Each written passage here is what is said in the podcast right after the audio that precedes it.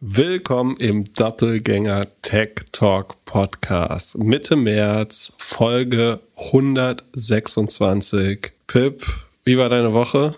Mm, die war durch, durchwachsen, sagt man. Also, wie, wie schon letztes Mal beschrieben, viele positive Momente, äh, viele nicht so, äh, also traurige Momente, aber insgesamt äh, ganz gut. Ich komme gerade, vielen Dank für deine Flexibilität. Ich musste die Aufnahme zweimal verschieben und bin wieder im Asyl, äh, im Springer Neubau. Ähm, ich habe versucht, äh, noch die Flüchtlingsfamilien bei mir impfen zu lassen und das war hätte man sich vielleicht vorher denken können, aber war dann mehr Drama als gedacht, äh, die irgendwie die Pässe und Geburtsurkunden zu übersetzen und ähm, die bei Kindern dauert das natürlich viel länger und die schreien dann ganz toll und deswegen hat es jetzt zwei Stunden gedauert und die, die Deutschen hinter uns in der Schlange haben natürlich alle gesagt, sie sind Deutsche und haben Termin und äh, müssen vor und warum, warum jetzt die Leute da äh, auch, auch geimpft werden. Aber ähm, das haben wir jetzt hinter uns, das ist gut. Die kann man, also mein, äh, mein letzter Stand ist sozusagen, dass die überall kostenlos geimpft werden. Äh, man sollte es also früh wie möglich machen, um die Chancen in der Arbeitswelt und so weiter zu verbessern und den Schutz, seinen eigenen ähm, und deren und anderer Leute. Das geht relativ ähm, unkompliziert. Ich habe dabei neue Impfstoffe, die ich noch nicht kannte, kennengelernt. Äh, was die drücken denen da irgendwas in der Ukraine rein. Äh, kanntest du Shadox One? Klingt nicht wie was, was man sich in den Arm drücken lassen will, ne? Äh, aus, aus Indien äh, der in Deutschland auch nicht anerkannt wird. Also man fängt dann entweder bei Null an oder ähm, naja, genau, äh, äh, viel, viel gelernt. Ansonsten, äh, ich hatte es ja auf Twitter geschrieben, am Frauentag, äh, das hatte ich ja letztes Mal angekündigt, deswegen, wir waren ja ein bisschen früher, haben wir dann ganz coole Sachen gemacht, waren im, im Zoo mit Begleitung und äh, haben zusammen gekocht äh, mit dem Freund äh, und einer Dolmetscherin, die ganz viel hilft.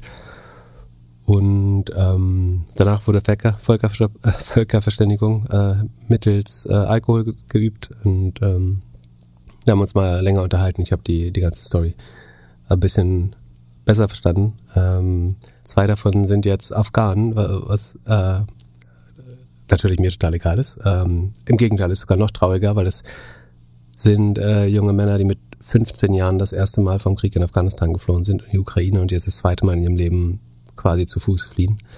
Ähm, also die sind verheiratet mit den äh, Frauen. Also, ähm, äh, nicht, dass das eine Rolle spielte, so, aber das äh, habe ich dann erfahren. Äh, das macht es jetzt ja nicht noch trauriger. Was ich übrigens sehr cool finde, ist, ähm, weil natürlich hat jeder die Vorstellung, dass er irgendwie Frauen mit drei Kindern aufnimmt, wenn er vom Bahnhof Leute abholt. Äh, was ich echt cool finde, ist, dass die Leute, die da stehen und wenn jemand sagt, ähm, wir haben hier drei junge Männer aus Guinea oder was weiß ich, ähm, die unbestimmt auf unbestimmte Zeit in Berlin bleiben wollen, dass da genauso viele Leute schreien, ja, die nehmen wir.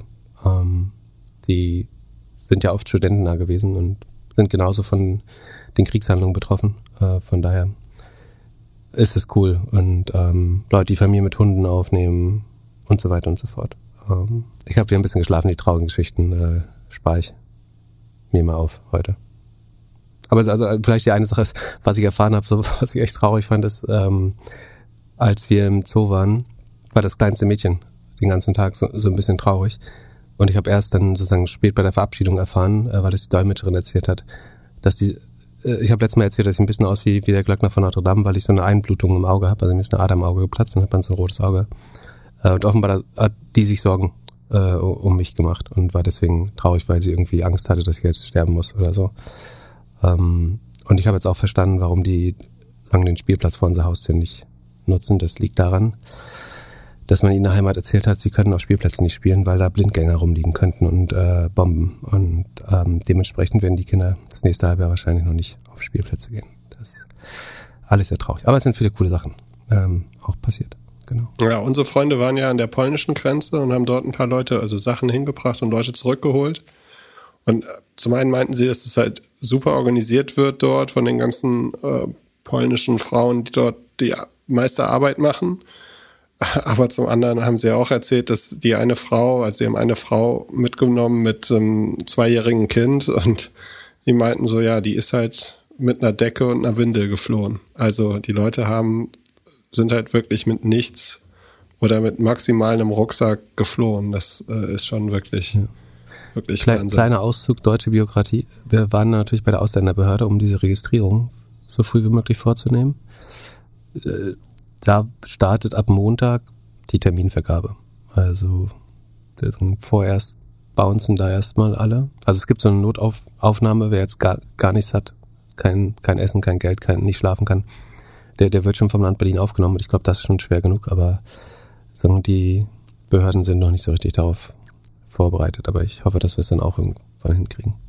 Ja, und äh, wir machen jetzt unseren ersten kleinen Spendenaufruf. Und zwar äh, haben wir eine, eine e.V. gefunden, äh, Mission Lifeline. Die sind vielleicht dem einen oder anderen schon mal bekannt geworden in der ganzen äh, ja, Mittelmeer-Thematik, Leute aus dem Meer ziehen. Ähm, ich habe ich hab sie äh, oder davon wieder erfahren, weil Joko Winterscheid dafür auf Instagram und in dem Podcast geworben hat und habe tatsächlich mit denen kurz telefonieren können die Woche.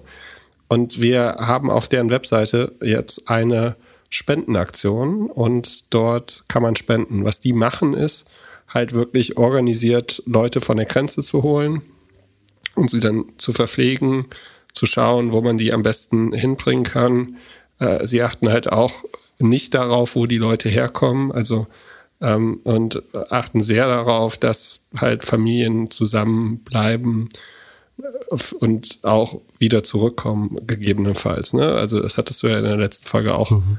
mal thematisiert. Viele davon gehen halt davon aus, dass sie in vier Wochen wieder zurück zu Hause sind. Ich glaube, so wie es jetzt aussieht, ist das eine Hoffnung, die nicht mehr realistisch ist. Äh, ich würde davon ausgehen, dass wir mindestens, also ich glaube fünf Millionen oder so sind ja damals schon aus der Ukraine geflohen würde davon ausgehen, dass zumindest, ich glaube, zwei Millionen sind jetzt unterwegs und es werden noch mehr werden und sieht eher so aus, als wenn Kiew das nächste Aleppo wird und die Russen das alles einebnen werden von da. Ich glaube, dass vielleicht schaffen es die Russen, diesen Krieg zu gewinnen, aber das Land zu kontrollieren sollte unheimlich schwer werden.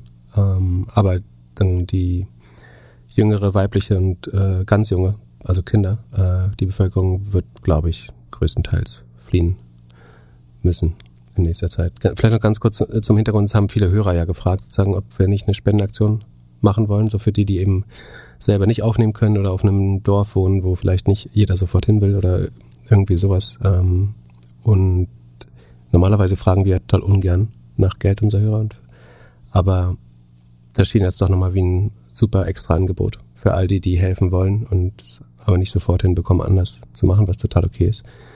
Und deswegen haben wir uns entschieden und sagen, vielen Dank schon mal dir, du hast das alles organisiert. Ich hätte keine Zeit dafür gefunden, aber an, also Vorwarnung, Glück hat es organisiert, aber bis jetzt sieht es so aus, wenn es gut funktioniert. Also ich äh, bin nicht äh, überrascht, wäre gemein. Äh, ich bin froh und dankbar, dass du das sozusagen in parallel in nur drei Tagen so gut organisiert hast, zusammen mit denen. Aber erzähl mal noch ein bisschen. Ja, und wir haben uns überlegt, dass wir das jetzt als eine Art NFT machen. Also für alle, die 500 Euro oder mehr spenden, die bekommen dann einen Limited Edition Hoodie von uns. Den werden wir erst produzieren, wenn wir sehen, wie, wie viel wir machen müssen. Und das Schöne ist, mit, mit uh, Mission Lifeline kommen wir halt, bekommen wir die E-Mail. Das heißt, wir können euch alle, die jetzt spenden, eine E-Mail schreiben und euch nach eurer Hoodie-Größe fragen und euch das Können wir die auch in zwei, zwei Farben machen? Zum Beispiel gelb und blau, so dass man, wenn man 1000 Euro spenden würde, beide Hoodies bekommt? Und ich meine, das das wäre ja der mega Swag dann, oder? Also das ist so viel Virtue Signaling. Du sagst, äh, du hast unheimlich viel gespendet, du bist ein guter Mensch, ähm, du bist Doppelgängerhörer. Äh, das wird doch, das muss doch das neue Balenciaga werden, was da entsteht, oder nicht? Ja, wir haben ja von Clone X jetzt schon gehört, wie das funktioniert mit NFTs und so und dass es dann immer Airdrops gibt. Vielleicht gibt es einfach für alle, die, die jetzt spenden, dann auch irgendwelche Doppelgänger-Airdrops in der, in der kommenden Zeit. Ähm, also wir können sagen, wir, an. wir können uns committen, dass wenn wir mal ein Event machen sollten, dass alle die, die sozusagen mindestens die Pullovergrenze überschritten haben, ja, auf jeden Fall. auch zu, zu dem Event zumindest Zutritt äh, bekommen. Was denn die genauen Konditionen sind, muss man mal schauen. Aber dann, das wäre die beste Möglichkeit, sich zu qualifizieren. Das wird bestimmt sehr exklusiv. Oder ähm, Genau. Und die, die Kosten für die Pullover übernehmen natürlich wir. Also das ist sozusagen unser Anteil an der Spende, dass wir die Pullover produzieren lassen. Und die Spende geht zu 100 Prozent an Mission Lifeline weiter. Äh, also die, der Pullover, die, der Wareneinsatz wird da nicht abgezogen, sondern äh, das übernehmen wir alles. Ähm, wir übernehmen auch das Porto, das es zu euch bekommt. Das kann ein bisschen dauern, weil wir es erst produzieren werden, aber es ist vor Weihnachten da. ähm, und ich glaube, es wird ein richtig cooler Hoodie. Wir müssen noch ein bisschen überlegen, vielleicht crowdsourcen wir das Motiv so ein bisschen, aber es wird irgendwie nachhaltige Ware und äh, ich glaube, der beste Hoodie, den man dieses Jahr kaufen kann. Ja, und wir haben endlich Merch. Limited Merch, der einzige Merch, den es da, wahrscheinlich dieses Jahr geben wird. Putin musste halb Europa bombardieren, äh, damit wir Merch machen. Ja, das stimmt. Aber, aber ja, nochmal zurück zu, dem, zu, zu der Spende. Äh, das Geld geht natürlich sofort ähm, an Mission Lifeline. Äh, wir bekommen das gar nicht zu sehen. Ähm, Spendenquittungen bekommt ihr auch von denen. Und äh, wir überlegen uns dann oder machen mit dem Hoodie dann ein Goodie. Wenn jemand 50.000 Euro spendet, würde Glück, dass ich auch einen QR-Code zu, zur Adresse der Firma tätowieren lassen. auf, auf, auf die Eichel. Ja, Damit es keiner genau. sieht. Ja, genau. Oder würde man das sehen? Ich weiß es nicht. Endlich Pimmelwitze bei, bei, bei Doppelgänger. Äh, äh, äh, nein, das wird nicht passieren. Äh, und, äh, aber ja, vielen Dank. Und wir haben ja eine krasse E-Mail bekommen von einer Person, die tatsächlich einen recht hohen Betrag gespendet hat. Ähm, Wahnsinn. Wir dürfen nicht sagen, wer, aber wir fanden die, die Summe und das Engagement sehr beeindruckend. Ja, also äh, falls ihr falls ihr am, am Amazon Aktiensplit ein bisschen äh, gewonnen habt oder Asana früh genug verkauft habt, dann äh, ist jetzt der Zeitpunkt, die äh, Mission Lifeline ein bisschen zu unterstützen. Ihr könnt auch auf den Social-Kanälen und so ein bisschen schauen, was die machen. Auf der Webseite könnt ihr auch, euch auch eintragen, wenn ihr Leute aufnehmen wollt.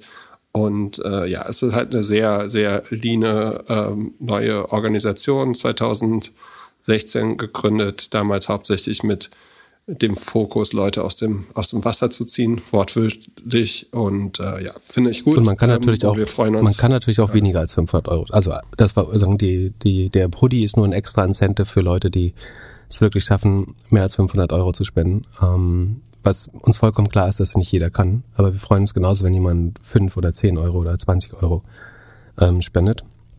Ich hatte einen Freund, der hat eine Frage geschickt per, per Twitter oder WhatsApp. Ähm, was, ein gute, was wäre ein guter Weg? Entschuldigung, habe ich dir nicht als Vorbereitung gegeben, aber du kriegst jetzt auch mal Überraschungsfragen. Wie würdest du berechnen, wie viel Geld du spenden kannst? Also Carsten Maschmeyer hat irgendwie 100.000 gemacht. Das ist irgendwie 0,0000083 oder so ähm, seines Vermögens. Also aus Erinnerung. Ja, ich weiß, habe es nicht selber durchgerechnet, aber jemand hat das meiner Meinung nach zu Recht kommentiert. Wie würdest du ähm, entscheiden, sagen, was ein guter Betrag wäre, den man abknapsen kann? Ich finde, im Jahr kann man das spenden, was sich die Kirche normalerweise nehmen wollte. Das ist ein No-Go. Hm, das finde ich gut. Und äh, dann äh, darüber hinaus äh, so vielleicht so ein bisschen überlegen, was man an. Also lieber Kinderschutz statt Kindermissbrauch finanzieren, meinst du? genau. Genau. Das finde ich äh, gut. Ja, äh, das ist gut, allerdings, das nehmen sich, glaube ich, alle oder viele Leute nehmen sich das vor, wenn sie das machen, aber dann machen sie es doch nicht, äh, mich inbegriffen so. Äh, auf jeden Fall in den ersten Jahren. Ähm, aber äh, das, das wäre so ein, ein Rahmen, den ich irgendwie denken würde. Und dann ähm, auf der anderen Seite halt, ja, äh, kommt so ein bisschen drauf an, ob man halt sparen möchte oder irgendwelche anderen äh, Ideen hat. Also die eine oder andere Person hat ja auch äh, ziemlich viel Sachen bei sich noch rumliegen, die man nicht mehr braucht und äh, vielleicht macht man die zu Geld und spendet das. Hm, oder vielleicht verzichtet man tatsächlich auf was. So, aber ich glaube, so, also was ist Kirchensteuer? 1,7 oder sowas? Oder was ist der? Äh, ich glaube 7% von der Einkommensteuer oder sowas. Weiß nicht, Sekunde, bevor wir jetzt Quatsch erzählen, dann äh, geil, der erste Suchvorschlag ist Kirchensteuer abmelden. Gute SEOs. Ähm, das wird ja so schwer gemacht wie irgendwas in Deutschland leider, äh, da auszutreten. Das, 9, äh, 9% der zu zahlenden Einkommensteuer, außer in Bayern, Baden-Württemberg, da ist es 8%. Ähm, so, wenn man jetzt davon ausgehen würde, dass es vielleicht so im Schnitt bei 30% liegt, dann sind es 9 von 30, 2,7% sogar. Je nachdem, was eben der persönliche Einkommensteuersatz wäre. Aber das ist schon, äh, das fände fänd ich gut, einen niedrigen einstelligen Prozentsatz, ähm, schon sehr ordentlich. Aber wenn man das sparen kann, indem man äh, die, die Kirche nicht fandet, ähm, finde find ich eine gute Idee. Ich finde es ansonsten auch gut, sich zu überlegen, so was ist eigentlich das teuerste Hobby, was man hat irgendwie. Podcast. Wir gehen, ja, wir, wir gehen einmal im Monat zum Beispiel irgendwie sehr teuer essen und äh, darauf einfach zu verzichten und stattdessen ähm, beziehungsweise ich kann jetzt aus Erfahrung sagen, dass eine neun, neunköpfige Familie durchzufüttern äh, teurer ist als das. Äh, aber ich glaube, dass so irgendwie, wenn man sonst im, im Stadion 200 Euro ausgibt mit Freunden oder äh, sowas, einfach darauf zu verzichten. Oder vielleicht, dass man sagt, so, ich wäre bereit, einen Tag dafür zu arbeiten, dann kann man schauen, was würde man normalerweise an einem Tag verdienen. Irgendwie so Pi. Ich glaube, was ein bisschen schäbig ist, ist, wenn man sozusagen aus PR-Gründen irgendeine fünfte Nachkommastelle seines Vermögens spendet ähm, und das dann irgendwie noch, noch groß medial ausschlachtet. Das hatten wir ja mal bei damals bei Lidl und Schwarz schon mal das Thema.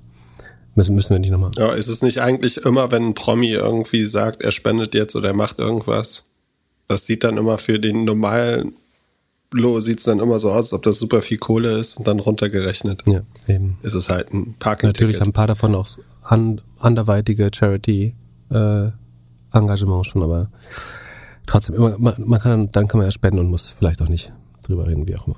Vielleicht, vielleicht fällt, und wenn du schon einmal vielleicht fällt uns auch noch was für die, für die kleineren Spenden. Also wir committen uns noch nicht. Der, der Hoodie ist committed, aber vielleicht gibt's wenigstens ein Sticker-Package für, für kleinere Spenden oder noch was, irgendwas zwischen Sticker und Pullover. Müssen wir gucken, wie, wie einfach das logistisch auch ist. Also prinzipiell versuchen wir äh, einen guten Betrag der Spenden sozusagen als Merch oder Community-Geschenke irgendwie wieder äh, an euch auch zu, zurückzugeben. Ja, das ist falsch. Nicht ein, ein äh, Betrag der Spenden, sondern ein Goodie obendrauf. Genau, genau. Es ist kein Kickback, sondern Und ja, eine, eine Dankeskarte zum Anziehen. Äh, genau, aber du musst jetzt auch nochmal schätzen, weil ich habe das Ziel 250.000 eingetragen, als ich diese Maske so ausgefüllt habe. Was denkst du? Was schaffen wir in den nächsten Tagen?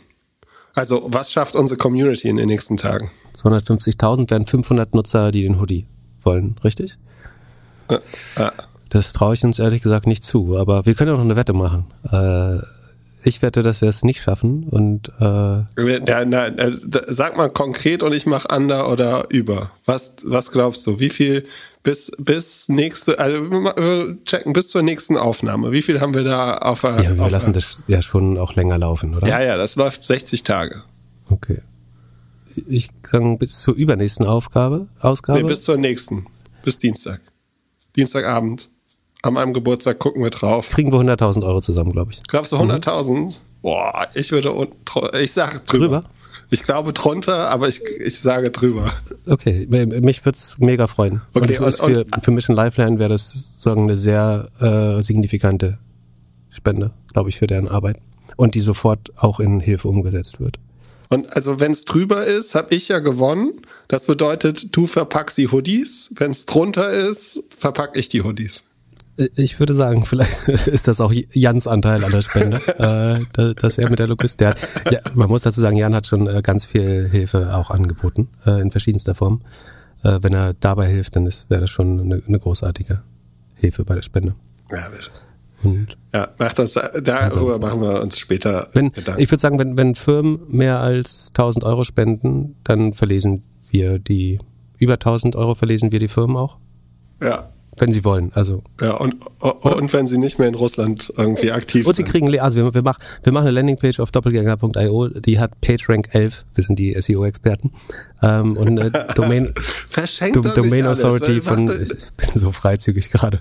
ähm, Jan, Jan, das schneidest du alles raus, das bringen wir in zwei Wochen, wenn also wenn nicht es genug seriöse Businessmodelle ist, das wird sich unter unseren Hörern natürlich nicht viel finden, aber ähm, dann kriegen die auch einen Link, also ab 1000 Euro einen Link von der Landingpage und eine, eine Erwähnung und können äh, Full Circle Virtual Signaling machen damit. Ja, super. Jetzt sind wir auf allen Ja, SEO-Portalen. ich, ich will ja meine Wette gewinnen. Ich will ja Aktuell. meine Wette gewinnen. Das, genau. Also alles so, so Gambling, Porn, äh, super windige Finanzsachen, ähm, da wird schwer, aber alles, was jetzt im legalen Rahmen ist und nicht direkt Scam, äh, würden wir verlinken. Als sagen, freiwillig, das ist keine Zusicherung, aber freiwillig werden wir das wahrscheinlich tun.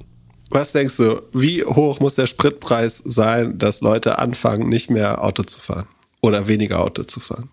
Hm, Ich glaube, bei der jetzigen, wo sind wir, 250? Ja, irgendwas zwischen 2 und Also 250. die, die Bahn wird ja dann vergleichsweise, wenn du allein reist, schon, äh, sind, ich glaube, es hat schon Lenkungswirkung. Nicht, nicht genug, aber teilweise.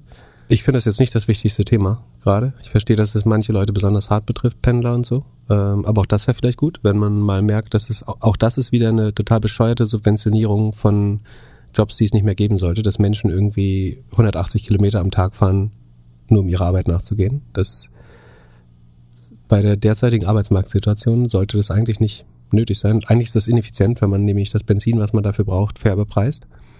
Und ich glaube, mittelfristig muss der Benzinpreis eher auf fünf fünf Euro gehen. So, das ist halt die, die Warenkosten inklusive. Du kannst jetzt über den Steueranteil davon reden, ob man den braucht oder so. Aber wenn man die CO2-Kosten und die Endlichkeit und vor jetzt gerade die Sicherheitsaspekte des Mineralöls, also sagen, dass wir damit den Krieg finanzieren für die Russen, dann glaube ich, müsste der auf fünf Euro sein, damit sich Leute mal überlegen, Fahrgemeinschaften zu machen. Und ich finde es ein bisschen albern, wenn Leute jetzt eine Spritpreisbremse fordern, äh, während man bei der Mietpreisbremse oder so ähm, einem das offensichtlich vollkommen egal ist oder re relativ egal. Ich glaube, langfristig muss der eh höher sein. Dann entwickeln sich automatisch auch neue Mobilitätskonzepte. Ähm, und im Moment ist es für die allermeisten Leute, gerade die, die Autos fahren mit dem höchsten Verbrauch, überhaupt nicht spürbar. Also als ich auch noch ein Auto hatte, wenn, ich nach MacPom gefahren bin, ähm, ich hatte auch ein bisschen Auto, was ein bisschen schneller fährt und ein bisschen mehr verbraucht in der Zeit noch. Und weil die Strecke so lang, schön, aber langweilig ist, ähm, da bin ich halt für 200 Kilometer fährst du halt einen 50 Liter Tank leer. Das ist total bescheuert. So einfach, weil du es überhaupt nicht spürst. Ähm, und das, das überlegt man sich bei zweieinhalb Euro schon ein bisschen mehr und bei fünf Euro ganz sicher. Dann nimmt man vielleicht doch einen Bus oder äh, die Bahn. Also mir ist das natürlich auch peinlich, aber damals hat mich das nicht besonders gejuckt. Äh, aber man kann ja auch umdenken und schlauer werden mit dem Alter. Ja, ich glaube auch. Ich fand, also der, dieser Aufruf ist ja durch die sozialen Medien gewandert. Äh, ist, was für ein Spinner. Du meinst den saarländischen Ministerpräsidenten? Der sich ansonsten vorher ja immer besser eingelassen hat, aber das jetzt vor der Wahl war, glaube ich, nicht so schlau. Und dann auch die Menschen in Geringverdiener und, Fleiß und, und fleißige Hochqualifizierte oder äh, so in der Art zu unterteilen, ähm, war ihm vielleicht auch nicht so bewusst, was er da sagt, aber da muss man als Politiker vielleicht auch besser nachdenken, wenn man nur äh, nach billigen Benzinsympathisanten und äh, fischt mit, mit Social Media. Naja. Und was hast du über die russische Economy die Woche gelernt? Da gab es ja einen Twitter-Feed, den oder Twitter-Thread, den wir auf jeden Fall in die Shownotes verlinken genau. müssen. Ich habe gelernt, was Blattavocados sind. Das äh, war mir vorher auch noch nicht so bewusst. Sehr guter T Spoiler, ja. Also aber erzähl doch mal, wie, wie funktioniert die Wirtschaft in Russland? Also kurzen, also wir wissen nicht, ob das wirklich so funktioniert, aber ich finde es ein sehr gutes Storytelling-Format. Wir verlinken den Tweet in den Shownotes. Und ich hatte mich sowieso letzte Woche, ich glaube nach dem letzten Podcast irgendwann gefragt, ist es eigentlich ein Zufall, dass all diese ressourcenreichen Länder, insbesondere die, die Öl und Gas haben, alle ja irgendwelche autokratischen äh, Regime werden über die Zeit. Also ich habe dann mal, um zu gucken, ob ich, ob mir das nur so vorkommt oder so ist, geschaut, was die ressourcenreichsten Länder der Welt sind. Und auf Platz eins ist tatsächlich Russland ähm, mit 70 Billionen US-Dollar Ressourcen. Dann Nummer zwei Iran, was ja sagen, eine religiöse Autokratie, ich weiß nicht, was die richtige, äh, also es ist glaube ich eine Präsident, Präsident, wie heißt das, Präsidialrepublik, äh, aber wird halt geführt von diesem äh, religiösen Leader Khamenei. Nummer drei ist Venezuela, also eine der schlimmsten äh, und letzten ähm, kommunistischen äh, Republiken, weiß ich nicht, aber so Staaten, ähm, die offensichtlich auch nur, also die auf 45, äh, Entschuldigung, 35 Billionen US-Dollar ähm, hauptsächlich Öl und Gas, Kohle sitzen und es trotzdem nicht hinbekommen, ihr Volk damit zu ernähren. Ähm, Platz vier Saudi-Arabien wissen wir auch, dass die viel Öl haben äh, und ab und an mal ähm, Journalisten zerstückeln in ihren Botschaften. Ähm, dann kommen ähm, USA und Kanada tatsächlich. Aber ich habe so überlegt, ist das irgend, also ich glaube schon, dass es so ist, dass sich da ähm, autokratische Regime bilden, damit, weil die halt der beste Weg sind, dass sich eine kleine elitäre Klasse daran bereichern kann an den äh, Ressourcen. Also ähm, weil die sozusagen die Ungleichheit schützen gerade im, im Kommunismus erscheint ja sehr gleich, aber ist dann oft äh, eben doch nicht so. Ähm, und dann habe ich eben diesen Tweet gefunden und da hat jemand erklärt, und wie gesagt, ich habe es nicht 100% durchdacht oder nachvollzogen, aber es klingt erstmal total spannend, das so zu sehen.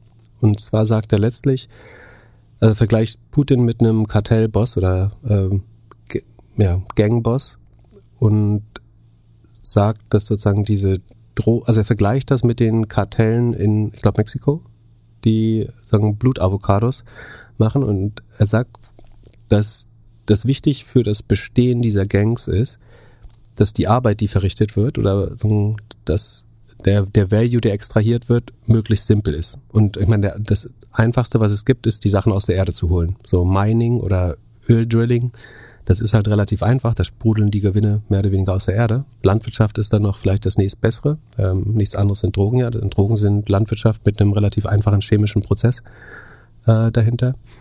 Und das sagen, zwei Sachen sind wichtig dafür. A, dass man sozusagen ein Abschreckungsszenario hat. Also man muss unheimlich sagen, gewaltvoll voll vorgehen. Und das ist sagen, einer der Gründe, sagt er, der, warum Putin äh, sozusagen auch diese Macht so sehr demonstrieren will und zeigen muss, damit seine Macht bestehen bleibt. Und das andere ist, dass man sozusagen, um diesen Gang-Charakter durch, durchzusetzen, einfach auch viele nicht so schlaue Leute braucht. Also hätte man zu viel schlaue Leute, dann wird es deutlich schwerer, so ein Unrechtsregime aufrechtzuerhalten. Ähm, und das ist auch der Grund, warum diese Länder dann oft nicht ausreichend in Hochtechnologie investieren oder warum Kartelle und ähm, Gangs keine wirklich sozusagen komplizierte, komplexeren Industrien aufbauen, weil dafür bräuchtest du schlauere Leute und denen ist wieder nicht zuzutrauen, dass sie längere Zeit für eine derart ungerechte Organisation oder eine kriminelle Organisation arbeiten würden. Und äh, die Parallele baut er quasi, dass ähm, diese rohstoffreichen Leute kein, das Geld ist zu einfach verdient, als dass man in Hochtechnologie investieren würde. Deswegen bleiben die Länder oft unterentwickelt. Und gleichzeitig ist es aber für das Bestehen des Systems auch wichtig, dass die Leute äh, Ja-Sager sind, nicht zu komplex denken und so weiter. Ähm, ich, brauche doppelt so viel Zeit dafür wie der und kann es nicht so gut erzählen, deswegen würde ich den, stattdessen den, den Tweet lesen. Aber ich fand es eine zumindest in Teilen nachvollziehbare Erklärung, warum das vielleicht genau, genau so ist. Ja, äh, super langer Tweet. Äh, früher hätte man da für einen Blogpost geschrieben. Auf jeden Fall empfehlenswert. Und äh, wie gesagt, man weiß dann, was Blatt-Avocados sind. Jörg, einer unserer Hörer der ersten Stunde, hat äh, mit uns ein, ein, Dokument geteilt, das heißt der äh, Disinformation Index. Und dort sieht man, dass die ein oder andere Brand über den ein oder anderen technischen Dienstleister wie beis beispielsweise ein Google Werbung schaltet auf Seiten, die News, äh, ja, man würde sagen Fake News veröffentlichen. Ähm, wie, wie schafft man es als, als Advertiser eigentlich, das zu verhindern? Ist da eine, also kann man das einstellen? Muss man da aufpassen? Kann das jedem mal passieren, dass man eine Werbung auf irgendeiner Seite hat, auf der gerade steht, dass irgendwas, also irgendeine News, die eigentlich nicht stimmt? Hm, also es gab in den USA ja mal diesen Twitter-Account, den gibt es immer noch, Sleeping Giants, die genau darauf, also die haben einfach jede Company geschämt, die auf ähm, Breitbart oder Daily Stormer oder so, deren Werbung da äh, erschienen ist. Das buchen Companies, also Werbetreibende natürlich nicht aktiv ein. Die sagen jetzt nicht, ich möchte gern äh, ultrarechte Nationalisten oder so targeten. Aber sozusagen, wenn sie es nicht proaktiv ausschließen, findet ihre Werbung dann eben äh, den, den Weg dorthin und wird dort ausgespielt und finanziert damit Desinformation. Ähm, und wie gesagt, man kann das sozusagen in Einzelfällen immer so schämen. Das hat, glaube ich, eine Wirkung. Ist ein, das, ähm, At Sleeping Giants ist auf Twitter. Ähm, haben auch sonst guten kritischen Content zu Facebook und so weiter. Und eigentlich gibt es aber gute Lösungen, um das ähm, auch einzudämmen. Also ich will jetzt keine spezielle nehmen, aber es gibt sogenannte Ad Integrity Solutions oder ähm, Ad Policing Solutions, wo du so sagen kannst, ich möchte entweder automatisch gepflegte Blacklists haben für Seiten, die ich ausschließe. Theoretisch kann man sich als Industrie zusammentun und gemeinsam so eine Liste äh, von Webseiten, die man ausschließen will, auch pflegen. Ähm, wie gesagt, es gibt Technologie, die das mit Machine Learning erkennt, die gewisse Worte oder sozusagen kontextuell den, den Kontext der Webseite erkennen, dass man zum Beispiel sagen kann, ich möchte nicht im Zusammenhang mit Krieg, äh, mit Nationalismus, mit Politik insgesamt äh, gezeigt werden. Politik insgesamt ist natürlich vielleicht kein schlaues Kriterium, äh, dann würde man ja einen Großteil der News ausschließen, aber es gibt eigentlich gute Solutions dafür und eigentlich gibt es keine Ausrede, warum Advertiser nicht mindestens äh, irgendwas versucht, was zu tun. Wie gesagt, man kann selber Blacklists pflegen, man kann das vielleicht in einem größeren Verbund von Unternehmen machen oder man kann eine, eine fertige Lösung dafür nehmen, aber ich glaube, Firmen sollten sich damit beschäftigen und dann kann man das Funding, also irgendwie Alex Jones und Daily Stormer, Breitbart kennt oder auch es gibt ja, aber auch bei uns tausende Formate. Ähm, den kann man, man kann es zumindest nicht so lukrativ machen, Desinformation zu verbreiten. Und das allein würde schon den äh, Anreiz senken. Und wenn wir schon bei dem Thema Fake-Werbung sind äh, oder Fake News, Fabi hat uns auf Twitter gezeigt, dass auf Instagram es auch eine auch Fake-Werbung gibt oder auf jeden Fall dort wird geworben mit einem Produkt zum Abnehmen mit der Höhle der Löwen und hier wie heißt sie? Judith Williams. Ja genau als Testimonial. Und das sieht halt nicht so aus als ob die es in diese Fernsehshow geschafft haben. Und dann wenn man ein bisschen guckt im Internet haben die schon Anfang 2018 also vor vier Jahren dagegen einen Rechtsstreit geführt. Und Facebook oder Instagram lässt die immer noch werben. Oder schafft es nicht, das zu unterbinden. Äh, ja. Traurig. Wahnsinn. Aber die kriegen ja insgesamt nicht, nicht, nicht viel gebacken, eigentlich. Äh, Gibt es irgendwelche News mit deinen, mit deinen Lieblings-Policy-Mitarbeitern? Ähm, oh ja, äh, Facebook geht jetzt äh, direkt in die, äh, wirft sich in die, in den Schmutz zusammen. Äh, also Schweine kämpfen ja am liebsten im Modder und ähm, Facebook hat ja, also sie wurden ja gesperrt in Russland. Daraufhin hat Facebook sofort sein schärfstes Schwert gezogen. Äh, weißt du, was sie gemacht haben? Keine Ahnung. Also sie haben gesagt, unsere Reaktion darauf, äh, um sozusagen die Vergeltung zu üben für das Sperren in Russland, ist, wir lösen jetzt die Richtlinien für Hate Speech äh, bezüglich Russ russischer Politiker und, und, und russischer Bürger auf Facebook. Ähm, also man hat einfach gesagt, ab jetzt darf man Russen und der russischen Regierung und russischen Politikern generell, was weiß ich, den Tod wünschen. Also du kannst ja schreiben, Putin soll sterben oder ähm, Tod allen Russen oder wenn ich es richtig verstanden habe, wir verlinken sicherheitshalber den Access-Artikel dazu, falls ich das falsch wiedergebe. Aber nach meinem Verständnis haben sie quasi gesagt, wir hetzen jetzt unsere Nutzer. Wir, wir wissen, dass wir haben überlegt, was ist unsere beste Skill eigentlich, äh, um, um Vergeltung zu üben an Russland. Und äh, auf Platz eins unserer Shortlist stand ganz groß Hate Speech. Hate Speech. Hate Speech. Und deswegen vergelten wir jetzt Hass mit noch mehr Hass äh, und erlauben einfach, dass, und ich meine, ja, also wir sind weder mit Kritik an Putin noch an Russ Facebook sparsam, aber ob das jetzt eine gute Idee ist, das weiter zu eskalieren, indem man sagt, man darf jetzt auf Facebook äh, frei gegen, gegen Russen und Putin hassen und Todeswünsche schreiben. Ich meine, nicht, dass das vorher kontrolliert worden wäre. Ne? Also tatsächlich konnte man das natürlich auch vorher schon. Äh, nur da musste man darauf hoffen, dass wie immer alle bei Facebook schlafen. Äh, irgendwie im Safety Integrity Team oder keine Ahnung, äh, wie, wie, wie die Abteilung heißt, wo keiner zu sitzen scheint. Aber jetzt ist halt offiziell erlaubt, ähm, sagen, Russen zu beschimpfen und wirklich Hassrede dort Richtung Russland zu schicken. Das finde ich schon auch einen neuen Tiefpunkt äh, nochmal. Ähm, daraufhin hat Russland, äh, ich glaube, ich weiß jetzt nicht genau, was der richtige Reihenfolge war, aber ich glaube, daraufhin hat Russland äh, dann Facebook als terroristische Organisation eingestuft, also auf eine Stelle, äh, auf eine Stufe mit Al-Qaida oder so gestellt und in den USA Klage erhoben gegen sie. Ähm, Soweit würde ich wahrscheinlich jetzt nicht gehen, aber ich finde es schon, wenn du andererseits so tust, als wärst du um dein Public Image bemüht und äh, dann sagst, wenn wir gesperrt werden, also auch äh, auch die Schussbild und die, weiß nicht, ob es Selbstüberschätzung ist oder ob es eben ihr Selbstverständnis ist, aber dass sie dann sagen, wir setzen uns hier mit einem Land auseinander als äh, Superkonzern, der sagen, staatenübergreifend ist und sich vielleicht sogar auch als wichtiger als einzelne Nationalstaaten sieht. Zu sagen, wir projizieren jetzt den Hass unserer Nutzer äh, auf Russland, das ja, finde ich, ist PR-technisch was, was wahrscheinlich die wenigsten Unterne äh, Unternehmen suchen würden. Ich, ähm, ich finde, man sollte auch nicht zu sehr deeskalieren äh, mit Russland, sollte, sondern sollte schon sanktionieren und sich zurückziehen, so weit wie möglich. Aber ob das jetzt der beste Weg ist, damit umzugehen, würde ich doch sehr bezweifeln. Aber das bedeutet doch jetzt auch, dass Instagram und vor allem WhatsApp in Russland nicht mehr funktionieren wird.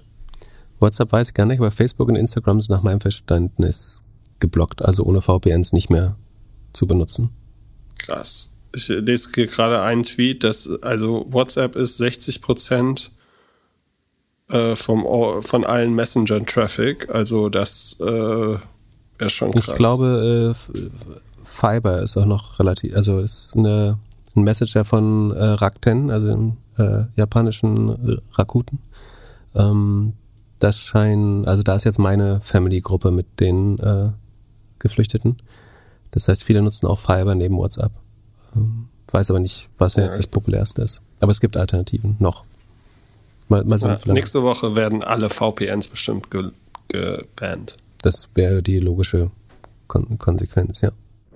Es handelt sich hierbei nicht um Anlageberatung. Keine spezifischen Kauf- und Anlageempfehlungen. Keine Anlageberatung, keine Rechtsberatung, keine Steuerberatung und auch keine Aufforderung zum Kauf oder Verkauf von Wertpapieren. Die Verantwortung für solche Trades liegt bei euch. Philipp und Philipp haften nicht für eure Verluste. Philipp und Philipp und Philipp können die Risikodisposition der HörerInnen nicht einschätzen. Ihr entscheidet selber, was ihr kauft und tragt dafür auch die Verantwortung. Alles könnt ihr auch nochmal unter doppelgänger.io slash Disclaimer nachlesen. Dann eine neue Hörerfrage, eine neue Firma, die ich noch nicht kannte. Kanntest du schon Curiosity Stream als Firma? Nee, aber sollte mich eigentlich interessieren als Doku-Fan. Bist du so ein Doku-Fan? Guckst, brauchst du, ja, mega. Guckst du Dokus zum Einschlafen oder zum Runterkommen oder zum Nee, dann habe ich Angst, dass ich einschlafe und sie nochmal gucken muss. Ich habe also diesen, diese Störung, dass ich ähm, Dinge zu also wenn ich eine Serie anfange, egal wie schlecht die ist, dann muss ich die auch zu Ende gucken. ähm, und meine Angst dann, dass die ersten äh, 45 Minuten einer Doku schaue und dann den Rest verpasse beim Einschlafen, dann müsste ich wieder neu anfangen oder den Rest nochmal gucken. Also wenn, dann gucke ich es relativ aktiv. Aber ich glaube, ich habe die äh, ja, ich habe seit einer Woche nicht mehr irgendwas, irgendwas geguckt. Aber ja, Curiosity Stream ist äh, Netflix eigentlich für Dokus. Und der, mhm. der mhm. Twist und auch die Story ist eigentlich, dass sie gegründet worden ist von den Machern oder auf jeden Fall der Chairman ist der Erfinder, Macher, Gründer von Discovery Channel. Ja, was quasi das. Da, und da, da wissen wir ja alle, was die für Content machen, seit die Plautergang da diesen Song hatte also hauptsächlich Tiervideos. Äh, aber der macht jetzt irgendwie, äh, was, 40 Jahre später gefühlt äh, äh, nochmal das gleiche nur auf Stream. Und vom Pricing war ich sehr überrascht, weil das kostet im Monat äh, die HD-Variante äh, 2,99 Dollar und äh, oder halt für 4K äh, 9,99. Und dann gibt's noch. Also Dokus kosten einfach nichts. Du hast ja keine Schauspieler. Ähm, also dann eine. Außer du machst die Kani-Doku, da äh, die hat irgendwie ja. 30 Millionen gekostet. Aber ja, klar, die. Äh, also die Tiere fragen nicht nach Geld hinterher. Die, die Zebras äh, nicht. sagen nicht so, wir sind hier Porno-Zebras, wir, wir wollen Kohle haben äh, dafür, dass wir vor der Kamera rummachen. Ähm, und ansonsten schneidest du typischerweise irgendwelche Historiker aus vergessenen Universitäten äh, zusammen, die sich auch über so jede Exposure freuen. Oder fährst die Kamera durch ein paar Archive und äh, alte Bilder durch. Von daher sind Dokus relativ günstig und man kann das wahrscheinlich auch deutlich günstiger daher produzieren. Und man kauft einfach, man, du kannst einfach unheimlich große Kataloge von Dokus wahrscheinlich äh, kaufen, die es schon gibt. Ähm, und deswegen macht es Sinn, das auch günstiger anzubieten. Ähm, genau, der Hörer hatte, glaube ich, gesagt, dass die relativ schnell wachsen und deswegen spannend sein könnten und wir uns die mal angucken müssen. Das stimmt, die wachsen im letzten Quartal mit 114 Prozent. Das ist natürlich ganz ordentlich, also haben sich mehr als verdoppelt. Ähm, sie sind noch 190 Millionen wert, also relativ günstig. Bei wie viel Umsatz? Bei. Um die 70 Millionen, oder? Genau, ich habe hier noch 55 stehen, aber 70 kann auch gut sein. Die, die Marge ist aber auch noch minus 76 Prozent, ähm, also deutlich im Minus. Das wäre bei 100, 114 Prozent Wachstum noch fast okay. Andererseits der Cashflow ist minus 59 Millionen, also das ist fast der gesamte Umsatz. Deswegen verbrennen sie schon noch ein bisschen zu viel Geld für das Wachstum. Das könnte sich aber also ich glaube, da man nicht ständig neue Rechte kaufen muss und wenn der Katalog aufgebaut ist, kann man, ich glaube, die müssen nicht so viel in Content investieren langfristig wie in Netflix. Und vielleicht ist das das bessere Modell.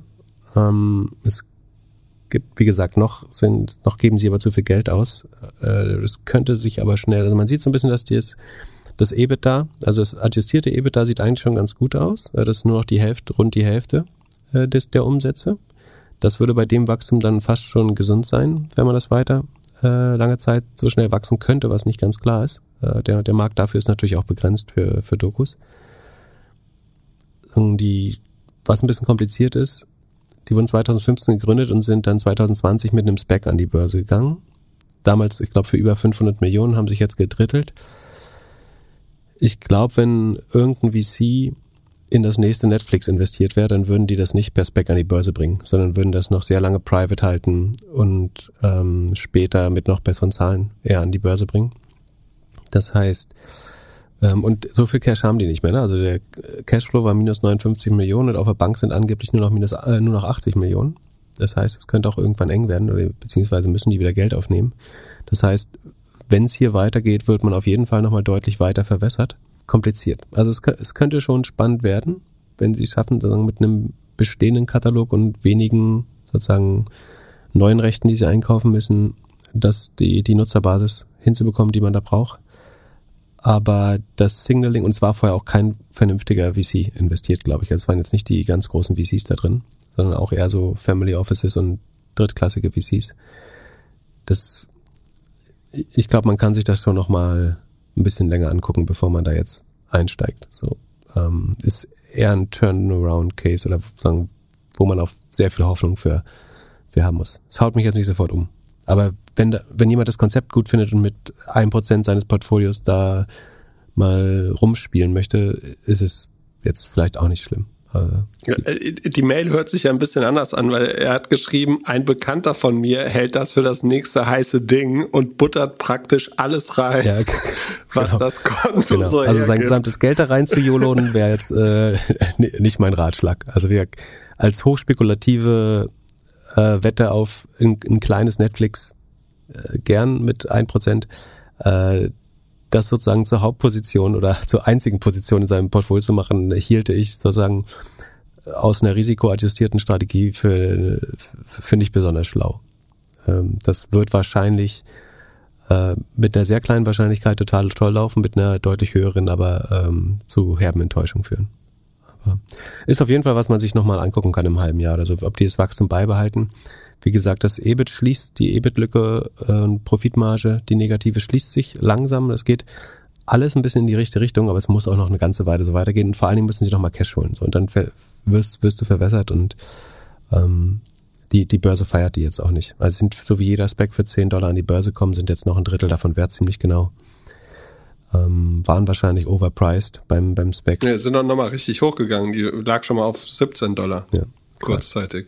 Ja aber wie gesagt, es ist spannend, so ein Low, Low also es ist wahrscheinlich einfacher in diesem Segment nochmal was zu bauen, als in die ganz großen Streaming Wars einzubauen. Wobei das andere ist, Netflix und Disney können sich diese Kataloge natürlich auch kaufen. Also die können einfach sagen, als Backup ähm, kaufen wir uns, die sind für sie genauso günstiger oder auf, auf, auf User-Sicht gesehen natürlich nochmal pro User deutlich günstiger. Ähm, aber vielleicht gibt's Leute, die wollen halt gar nicht die Komplexität von einem Netflix, sondern die wollen wirklich nur Dokus. Ähm, so. Und dann, man muss jetzt schauen, wie das Topline-Wachstum hält. Ich hätte ein bisschen Angst, dass es jetzt schnell unter 100 Prozent geht. Da, da wäre ich mir relativ sicher. Und dann müsste aber die Profitabilität auch schon bald kommen. Ja, in zwei Wochen haben sie Earnings. Wenn wir uns dann noch dran erinnern, können wir ja kurz mal reinschauen. Sonst hat keine Frage zum MSCI World eine Vertiefungsfrage gestellt. Da habe ich die Frage noch nicht mehr verstanden. Von daher musst du die Frage vorlesen und beantworten. Okay. Vertiefungsfrage zum ersten. Wie ist eure Meinung zum Aufbau eines effizienten Portfolio mit Streuung über verschiedene Assetklassen? Laut Markowitz, also Markowitz ist der, der die sogenannte Portfoliotheorie entwickelt hat, wodurch man optimale risikoadjustierte Rendite durch möglichst breite Streuung bekommt, wird unsystematisches Risiko so diversifiziert und erzielt mehr Ertrag bei gegebenem Risiko. Das, wie gesagt, hat Markowitz ähm, wissenschaftlich bewiesen, dass so ist. Und man kann natürlich noch breiter als mit Aktien streuen, indem man zum Beispiel auch in Immobilien oder mittelbaren Immobilien über REITs, also Real Estate Investment Trusts und sowas wie Fonds für Immobilien, ähm, investiert, indem man mit Anleihen mixt, indem man vielleicht noch mit Rohstoffen mixt. Das würde gerade in Fällen, wo die, die Wirtschaft kontrahiert oder so, also ähm, wenn, wenn die Aktien mal nicht laufen, zu einer besseren Rendite führen. Ähm,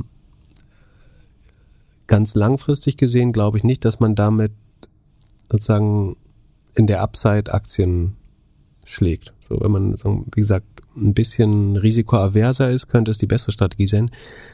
Nach meinem Verständnis machen diese Robo-Advisor ja genau das. Die mischen ähm, angeblich Machine Learning basiert die eine Mischung aus Anleihen, also oder Fixed Income Produkten, also das sind letztlich Anleihen oder festverzinsliche Sachen, äh, mit Aktien und auch oft mit REITs, also mit Exposure zu, zu Immobilienmärkten. Die haben es jetzt nicht geschafft, kürzlich das zu beweisen, ähm, wie ich schon mal erwähnt habe, äh, dass das besser funktioniert. Da weiß man jetzt nicht, ob es an der Execution liegt, also ob die sozusagen noch länger brauchen, um zu lernen oder ähm, ob da doch mal jemand händisch eingegriffen hat an der falschen Stelle. Ich glaube schon, dass es gut ist, sagen wir, für Leute, die wirklich viel Vermögen haben, ähm, zu mixen, indem man sagt, ähm, also bei mir ist zum Beispiel, kann ich sagen, also bei, bei mir ist es so, ich habe ich würde unter normalen Umständen den Großteil in Aktien haben. Jetzt ist aber so, dass sozusagen von den Angel Investments manche so groß geworden sind, äh, dass die zwar illiquide sind, ich nicht drankomme, einen größeren Teil des äh, Vermögens inzwischen darstellen. Ähm, also ich mache quasi selber meine Angel Investments. Damit habe ich viel Exposure zu äh, sozusagen Startup-Tech-Szene. Jetzt könnte man sagen, ich sollte dann nicht auch noch in Tech-Aktien investieren, weil das ähm, dann eigentlich zu viel wieder in einem Pot ist. Andererseits glaube ich eben nicht an irgendwelche Industrien, wo ich glaube, dass sie in zehn Jahren nicht mehr geben wird oder wo sich die Preisstrukturen komplett verändern. Ähm, deswegen möchte ich gerne auch sagen, im Public-Markt, an den Börsen in Aktien investieren. Ähm, ich mache keine Immobilien, sollte ich aber wahrscheinlich aus Diversifizierungsgründen. Ähm, und ich habe außerdem noch ähm, so LP-Beteiligung an Venture Capital und P-Fonds, die letztlich auch sehr stark mit Tech korrelieren. Also ich habe viel zu viel Tech-Exposure, aber ähm, ich bin ja auch kein Family Office, was langfristig irgendwelche Milliardenvermögen erhalten will, sondern ich möchte irgendwie coole Unternehmer fördern. Ich möchte äh, an Unternehmen beteiligt sein, die schnell wachsen. Aber so, also so ein bisschen mehr diversifiziert als im Aktienportfolio bin ich eigentlich auch. Und wie gesagt, gerade der Sicherheitsaspekt ist dadurch in der Regel besser gecovert, wenn man das macht. Ich glaube aber nicht, dass jeder Bürger jetzt seine Altersvorsorge so breit aufstellen müsste, sondern wenn, wenn sozusagen, wenn man seine Altersvorsorge mit einem Sparplan macht, dann ist einfach der, der MSCI World schon auch, sagen, man hat ja auch Kosten, also Transaktionskosten. Die ganze Recherche, die man machen muss, wenn man das nicht selber kann, muss man sich an Kapitalverwalter wenden. Die klauen einem dann wieder ein bis zwei Prozent, dann hat man die eventuelle Outperformance oder Sicherheit schon wieder abgegeben. Äh, deswegen finde ich weiterhin MSCI World äh, sinnvoll. Und auch bei, bei anderen Assetklassen hast du ja eventuell auch eine, eine, Infl also eine, eine Blase. Du, vielleicht sind die Immobilienpreise auch ein bisschen hoch, vielleicht sind die Commodity-Preise ein bisschen hoch. Ich, ich glaube, es ist nicht falsch, das zu tun, aber es ist auch kein Must-Have, so dass jeder nochmal um, umdenken muss und sagt, ich muss jetzt geschlossene Immobilienfonds oder irgendwas ähm, in mein Portfolio hinzufügen, weil ich noch nicht ausreichend diversifiziert bin. Ich glaube, eigentlich ist MSCI World, wenn man die Aspekte Einfachheit, Transaktionskosten, Recherche, Trading, äh, Aufmerksamkeit und so weiter alles mit einbezieht, trotzdem die bessere Alternative ist. Aber wenn jemand schon ein gutes Portfolio aufgebaut hat, was weit gestreut ist, dann will ich den jetzt nicht da rausquatschen oder die. Dann mit die größte News. Amazon macht den Aktiensplit. Also in Zukunft wird eine Amazon-Aktie 20 Aktien sein. Kannst du dir vorstellen, wie es dazu gekommen ist, zu dieser Entscheidung? Das wurde ja immer vermutet, warum man das Timing jetzt gerade so gewählt hat. Ähm, das weiß ich nicht. Du, du grinst so. Ich weiß ich, genau, was du sagen möchtest. Darf ich raten, was du sagen möchtest? Erzähl. Also meine Prediction wäre, dass damit Jeff Bezos bis Ende des Jahres Elon Musk als reichster Mann überholt. Aber hast du eine bessere nee, Idee? Nee, es ist, ja, und zwar, also der Deutschlandchef, der neue Deutschlandchef von Amazon hier, äh, Rocco Preuninger, der hat wohl Andy Jesse angerufen und meinte, du, es gibt so ein so ein so ein Bisfluencer und Unternehmer äh, aus Norddeutschland, der spricht schon wieder über Peak Amazon und das hier ist unser Actionplan, damit äh, damit wir wieder zeigen können, dass das nicht so ist.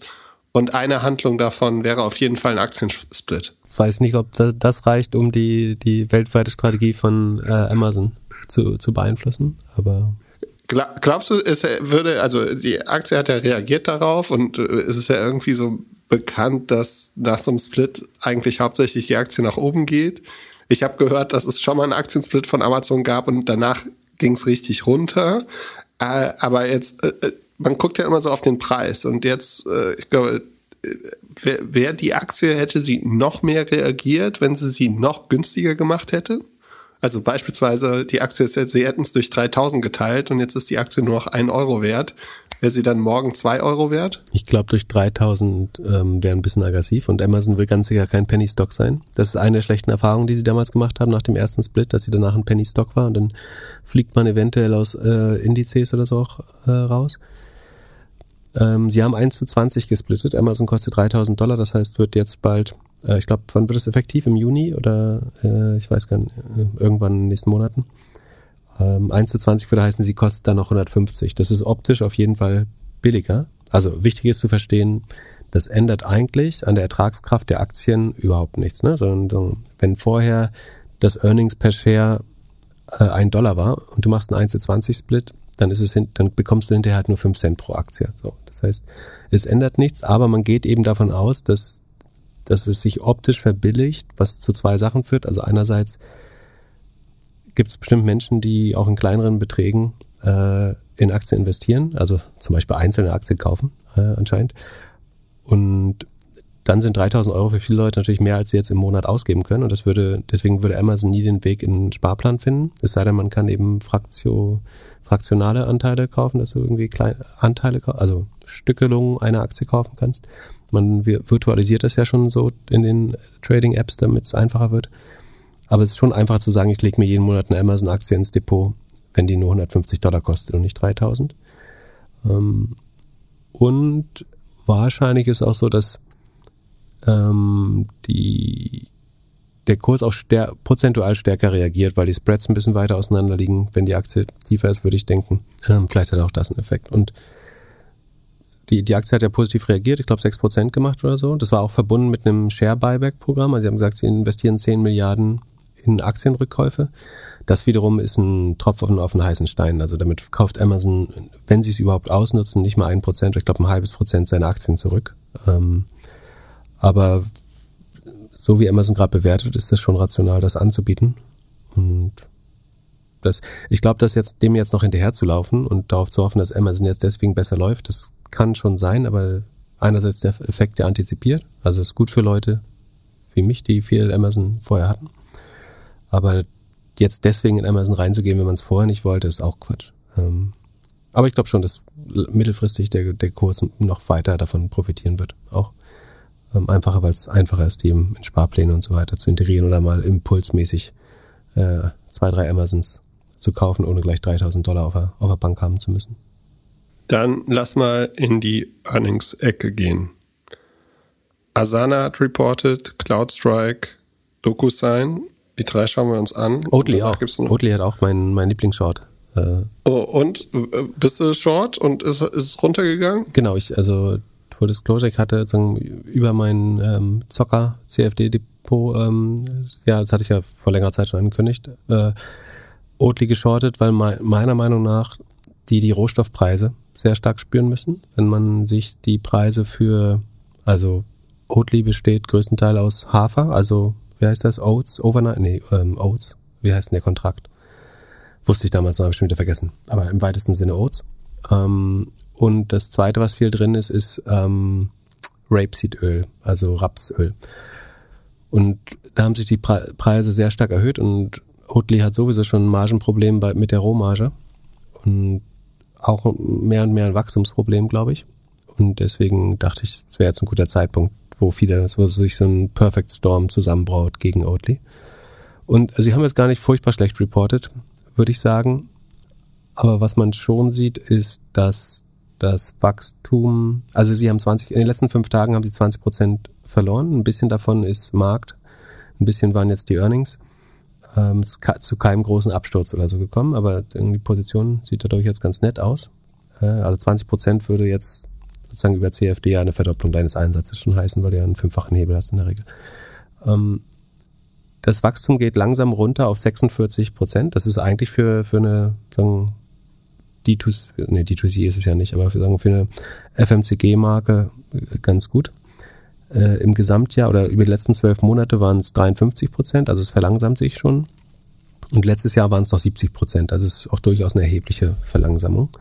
Ähm, einfach weil es immer mehr Konkurrenzprodukte sowohl sozusagen im Discount-Segment gibt, also einfach günstigere oder welche, die auf andere, also zum Beispiel Lupinenmilch oder die auf andere äh, Erbsenmilch, die auf andere Grundstoffe setzen.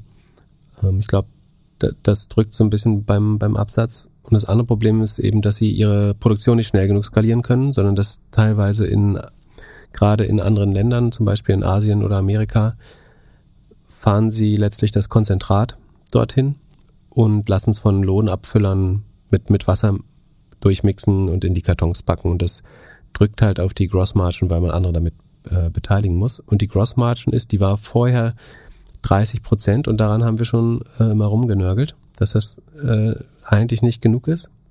Äh, zum Vergleich, die, die großen FMCG, also FMCG, Fast Moving Consumer Goods, ist alles, was im Supermarkt steht, stark vereinfacht, oder alles, was verpackt wird und äh, im Supermarkt steht und sich schnell dreht, also schnell verkauft wird. Ähm, Nestle, Unilever, Mondelez, die haben alle zwischen 40 und 50 Prozent Gross Margin. Nestle und Unilever eher so Richtung 48 Prozent sogar.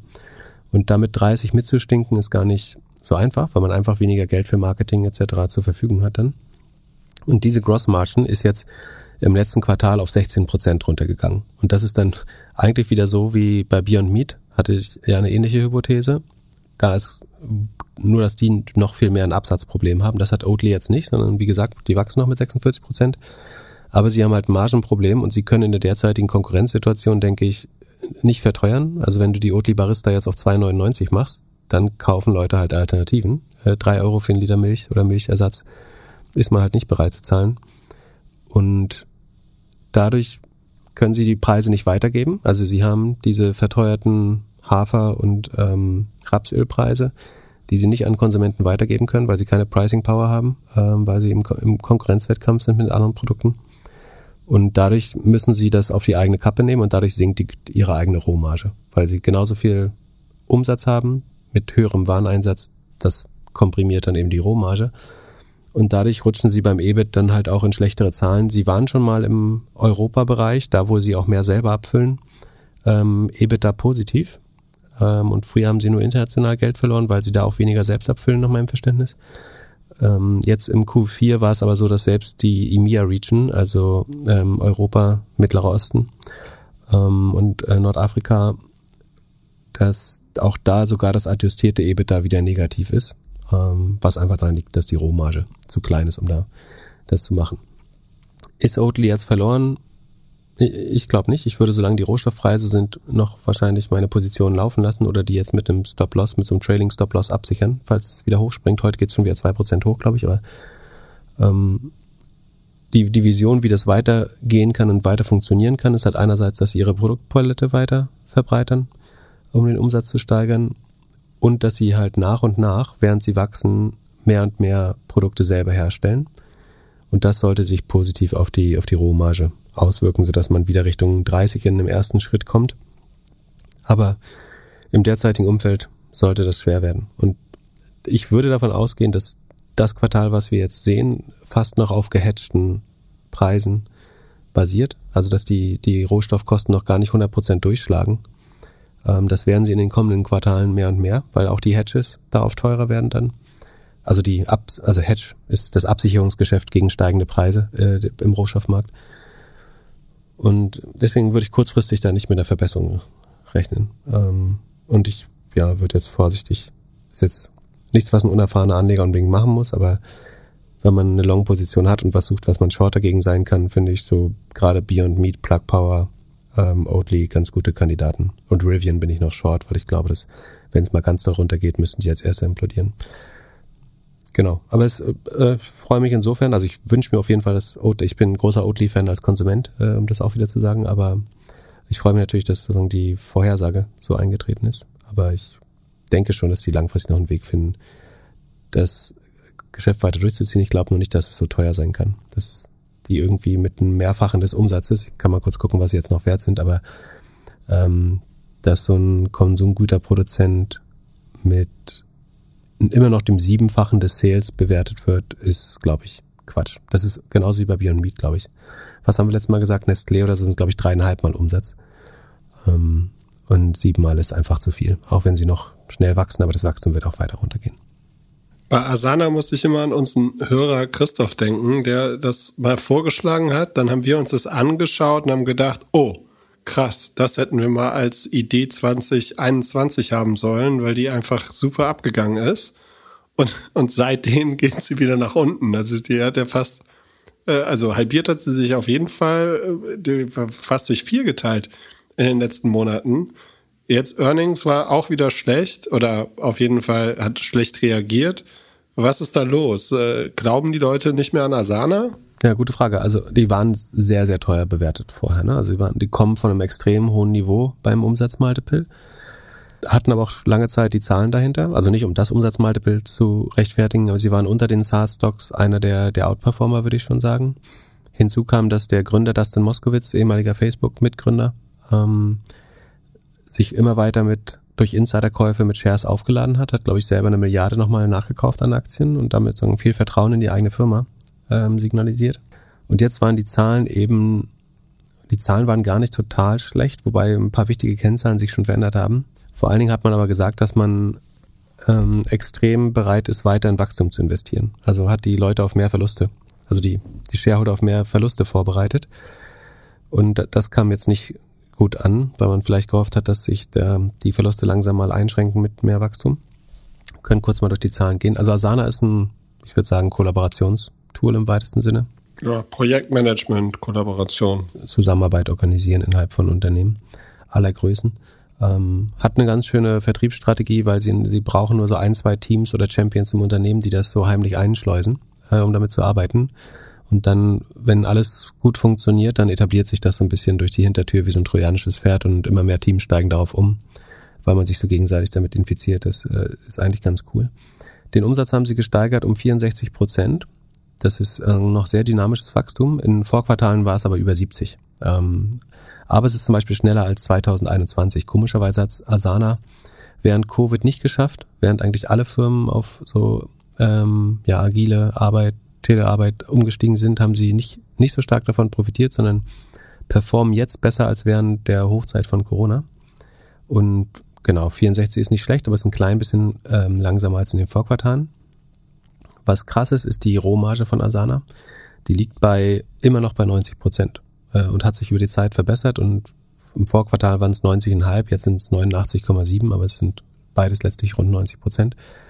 Ähm, das ist für Software, selbst für Software schon ein absoluter Ausnahmewert, ähm, dass du auf so eine hohe Rohmarge kommst. Das liegt daran, dass man eben nur begrenzt äh, eigene Kosten hat für die Herausgabe der Software oder Produktion der Software ähm, und dann aber relativ gute Preise verlangen kann. Dadurch kommt zu einer sehr hohen Rohmarge.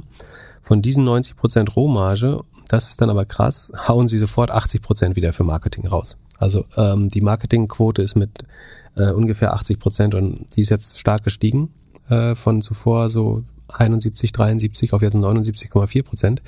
Das ist schon eine sehr hohe Marketingquote. So, und ob das jetzt Sinn macht, so viel Geld für Marketing auszugeben, also Sie sagen ja, wir planen das weiter so zu machen und deswegen bereiten Sie die ähm, Investoren auf mehr Verluste vor.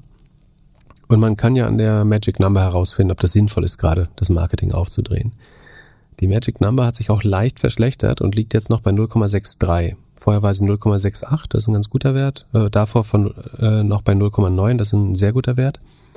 0,63 ist jetzt schon an der Grenze, wo man sagen muss, ich beobachte den Wert. Wenn der unter 0,6 oder gar auf 0,5 fällt, so, dann wird's problematisch. Dann muss man eigentlich sagen, ihr solltet gerade nicht so viel für Marketing raushauen. Ich denke aber schon, dass die das Gefühl haben, ähm, dass die die zukünftigen Kohorten diesen, dieser Kunden eben so gut monetarisieren können, dass es sich jetzt lohnt, so viel Geld in Marketing rauszublasen. Ähm, was dafür spricht, ist die sehr gute Net Retention Rate. Also was sie aus den Kunden jedes Jahr mehr rausholen, ist im Schnitt 120 Prozent, also 20 Prozent mehr äh, gibt jeder Kunde im Schnitt aus. Ähm, gerade die größeren Kunden geben aber 130 und die ganz großen 145 Prozent aus. Das sind eigentlich sehr, sehr gute Werte. Und das könnte dir so ein bisschen die Rechtfertigung geben, am Anfang auch sehr stark in Marketing über zu investieren, weil du weißt, dass die, der Payback im ersten Jahr ist mit 0,6 bei der Magic Number vielleicht noch nicht groß genug. Aber wenn du genug Revenue Expansion dahinter hast ähm, und sozusagen dir so ein bisschen das langfristige Customer Lifetime zu Kundenakquisitionskosten äh, Verhältnis anschaust, dann kann das eben trotzdem interessant aussehen. Sekunde, ich kann mal ganz kurz den Kack versuchen zu berechnen. Das müsste ja eigentlich gehen. Die Marketingausgaben geteilt durch die aktuelle Kundenanzahl minus die Kundenanzahl der Vorperiode. Dann sieht man, dass sie 5000 neue Kunden gewonnen haben. Das ist sozusagen die Net New Customers. Da ist natürlich ein bisschen Churn dabei, aber tatsächlich haben sie ein paar mehr gewonnen, aber netto haben sie so viel hinzugewonnen. Und dann sind die Kundenakquisekosten jetzt ja, von 10 auf fast 18.000 gestiegen. Also es wird schon teurer, neue Kunden zu gewinnen. Ähm, und der APU, der Average Revenue pro Kunde, ist aber auch, das wäre Revenue mal 4, also um das ARA zu haben, durch die Anzahl der Kunden. Und dann landen wir bei rund 4000 ähm, Euro das ja, ist so ein bisschen grenzwertig vom Kack zum, zum LTV-Verhältnis. Obwohl, zum, nee, zum LTV sieht es wahrscheinlich gut aus. Also die Kunden geben 4000 Euro, äh, Dollar im Jahr aus und es kostet eben 18 die zu gewinnen. Und je nachdem, wie weit man den LTV dann rausstreckt, funktioniert das wahrscheinlich so. Es wird schon deutlich teurer jetzt gerade. Also, hm, hm, hm, hm, hm, hm.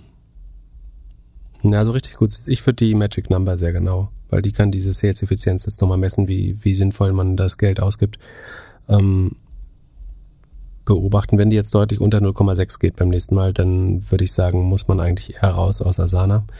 Dass der Gründer sich auflädt mit Shares, es spricht natürlich dafür, dass der was weiß, was wir nicht wissen. Kann aber auch sein, dass er genau das will, äh, dass es so aussieht und seine Shares dann hintenrum beleiht oder so. Ich habe gerade geguckt, der ist 12 Milliarden wert. Und er hat wahrscheinlich eine Milliarde, oder er hat für eine Milliarde jetzt noch Aktien da gekauft. Kann es sein, dass er weiß, dass er das Ding vielleicht verkauft bald? Darf er dann noch kaufen? Mm, Inside, zum Beispiel Salesforce Insider, Insider ist ja so, ist er ja so oder so. Aber ja, der ist gut genug vernetzt, dass ihm irgendjemand sagt, welche Firma gerade raufschaut. Und Asana ist schon, wäre ein hervorragendes Einstiegsprodukt in so größere Digitalisierungssuiten oder so äh, auch. Ja, ich kenne viele Leute, die das nutzen als Sales-Tool auch, die da alles aufgemappt haben. Ja, kann schon sein, dass er weiß, dass Mark Benioff ihn zweimal die Woche anruft und er einfach die Calls nicht beantwortet und erstmal noch Aktien kauft. Ähm, aber ja, ich bin nicht so 100% zufrieden mit den Zahlen, ehrlich gesagt. Weil also der, der Kack ist zu sehr, also nach dieser Milchmädchenrechnung hier zu sehr angestiegen. Und der APU steigt zwar schön, wo, was eben durch diese NRA oder die Revenue Expansion kommt, aber es ist jetzt kein so ganz gesundes Verhältnis weder bei der Magic Number noch beim Kack zu LTV ähm, Heuristik, die ich hier gemacht habe. Ja, drängt sich nicht auf. Im Earnings Call von CrowdStrike sah es besser aus? Ja, CrowdStrike hat äh, abgeliefert und, und wie. Ähm, auch CrowdStrike unheimlich teuer, muss sehr hohe Erwartungen erfüllen, hat äh, Top- und Bottomline äh, geschlagen. Also man spricht, wir können mal erklären, so, was, warum steigen oder sinken Aktien eigentlich nach den Earnings? Ne? Es gibt äh, einen eigenen Forecast. Jede Company sagt eigentlich, wo sie im nächsten Quartal und im nächsten Jahr landen will. Ähm, das steuert sehr stark die Erwartung natürlich. Dann gibt's noch Analystenerwartungen. Also Analysten sagen zum Beispiel, CrowdStrike forecastet immer relativ defensiv, deswegen erwarten wir eigentlich schon zehn Prozent mehr und unsere Kaufempfehlungen beinhalten das auch schon. Und nur wenn man diese sogenannten Whisper-Schätzungen äh, oder Flüsterschätzungen dann auch wirklich übertrifft, kommt es zu einer positiven Kursreaktion. Während man, wenn man nur die Erwartungen, die eigenen Vorhersagen ertrifft oder sogar enttäuscht, äh, kommt es dann oft zu einem Kursabfall. Und dann es gibt, da wird dann immer noch unterschieden in Bottomline und Topline Beat. Topline Beat würde heißen, man hat den Umsatz so gesteigert, wie es erwartet war oder eben noch besser als erwartet. Und Bottomline heißt eben, dass sich auch die Profitabilität äh, also was unten rauskommt, äh, verbessert hat. So, falls wir die Begriffe mal benutzen. Ähm, genau, und ähm, CrowdStrike hat, wie gesagt, bei beiden positiv überrascht und noch einen hervorragenden Outlook, äh, also Vorschau gegeben ähm, in die Zukunft, äh, die die Leute erfreut hat. Der Umsatz ist auf 430 Millionen gestiegen. Das entspricht einem Anstieg um 63 Prozent. Das ist ein bisschen langsamer als in den Vorquartalen, aber im, Vor im Q3 waren es 63,5, jetzt sind es 63. Das kein zu starker Abfall. Es sind jetzt nicht mehr die 85 Prozent des letzten Jahres, so, aber das war wahrscheinlich auch klar. Man geht bestimmt davon aus, dass Cybersecurity gerade vor dem Hintergrund der, der Russland-Thematik mehr Rückenwind hat. Und sagen, das ist in Q4-Zahlen natürlich noch gar nicht drin. Also Cybersecurity hat insgesamt viel Rückenwind als Markt, weil allen Unternehmen klar wird, sie müssen sich damit beschäftigen. Ähm, und jeder CEO diese Rechnung unterschreiben muss, weil niemand will schuld sein, wenn er daran gespart hat. Ähm, und jetzt mit Russland wird es aber nochmal äh, stärker werden. Du, du hattest irgendwie die Woche getwittert, dass hier zigtausend Seiten wieder down waren. Da gab es anscheinend schon einen sehr generalisierten, ich weiß nicht, ob es ein Angriff war, aber es sah erstmal so aus, weil ganz viele Webseiten gleichzeitig ähm, down waren. Von daher geht man, glaube ich, davon aus, dass sich das Wachstum vielleicht sogar noch beschleunigen könnte oder dass es tendenziell einfacher wird, es auf der gleichen Höhe zu halten. Die Rohmarge hat sich leicht verbessert zum Vorquartal, liegt bei 74. Das ist aber so, was man historisch auch immer geschafft hat oder im letzten Jahr hatte. Ähm, man macht pro forma, also nach Gap, ähm, noch 23,5 Millionen Verlust bei 400 Millionen. Das ist aber sozusagen, Gap ist ja die strengste Form der Buchhaltung, also wo auch Stock-Based Compensation sowas alles drin ist. Ähm, da hat man also schon, warum habe ich das hier nicht ausgerechnet, aber ja, 23,5 von, von 40 sind weniger als 5 Prozent, ähm, sind ein bisschen mehr als 5 Prozent äh, Verlust, wahrscheinlich 6. Äh, ich rechne es mal noch sicherheitshalber aus damit ich hier auch da keinen Quatsch erzähle. Genau, es sind 5,5, also genau zwischen 5 und 6. Das ist schon sehr gut für ein schnell wachsendes Unternehmen, was mit 63 Prozent wächst, das quasi jetzt im, den Schritt in Profitabilität, in die Profitabilität macht. Das Q4 ist immer ein bisschen besser bei ihnen. Dann, wenn man jetzt Non-Gap macht, also die Stock-Based Compensation rausnimmt, dann äh, hat man sogar ein Ergebnis von plus 80 Millionen, also eine positive Ergebnismarge von fast 19 Prozent. Ähm, und der, wenn man auf den Free Free Cashflow schaut, also wie viel Geld sie schon einsacken, dann sind das bei 430 Millionen Umsatz 127 ähm, Millionen Free Cashflow. Das müssten so um die 30 Prozent sein, sind 29,5 Prozent. Ähm, und damit haben sie eine Rule of 40 von 92. Und vor Quartal war 96, ähm, weil man, weil der Free Cashflow da noch besser war. Aber es bleibt über 90. Deswegen ist CrowdStrike so teuer, wie es äh, leider ist. Ähm, die Magic Number liegt über 1 bei 1,24. Das ist auch sehr gut. Ähm, sollte eher Motivation sein, noch mehr ins Marketing zu investieren, aber du hast wahrscheinlich relativ lange Sales Cycle trotzdem. Ähm, die Sub, genau, die Gross Margin haben wir gesagt, ist sehr gut auch. Ähm, sie haben ihre Kundenanzahl im Vergleich zum Vorquartal wieder um 11 Prozent gestiegen. Das geht langsam zurück, aber auch nicht signifikant das ARR wächst. Ähm, die Non-Gap Subscription Gross Margin ist bei 80 Prozent, was ein guter Wert ist.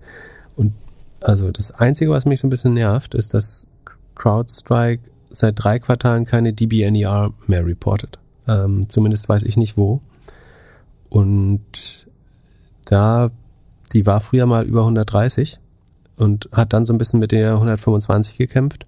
Und seitdem wird es nicht mehr reported. So, da würde ich jetzt davon ausgehen, dass sie unter 125 gefallen ist und sich ein bisschen verschlechtert.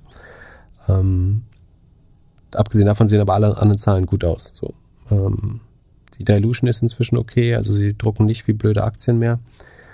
Ähm, ich glaube immerhin immer noch Top-Aktien mit viel Rückenwind, aber ich gucke mal, was sie kostet, aber es ist halt sau teuer einfach.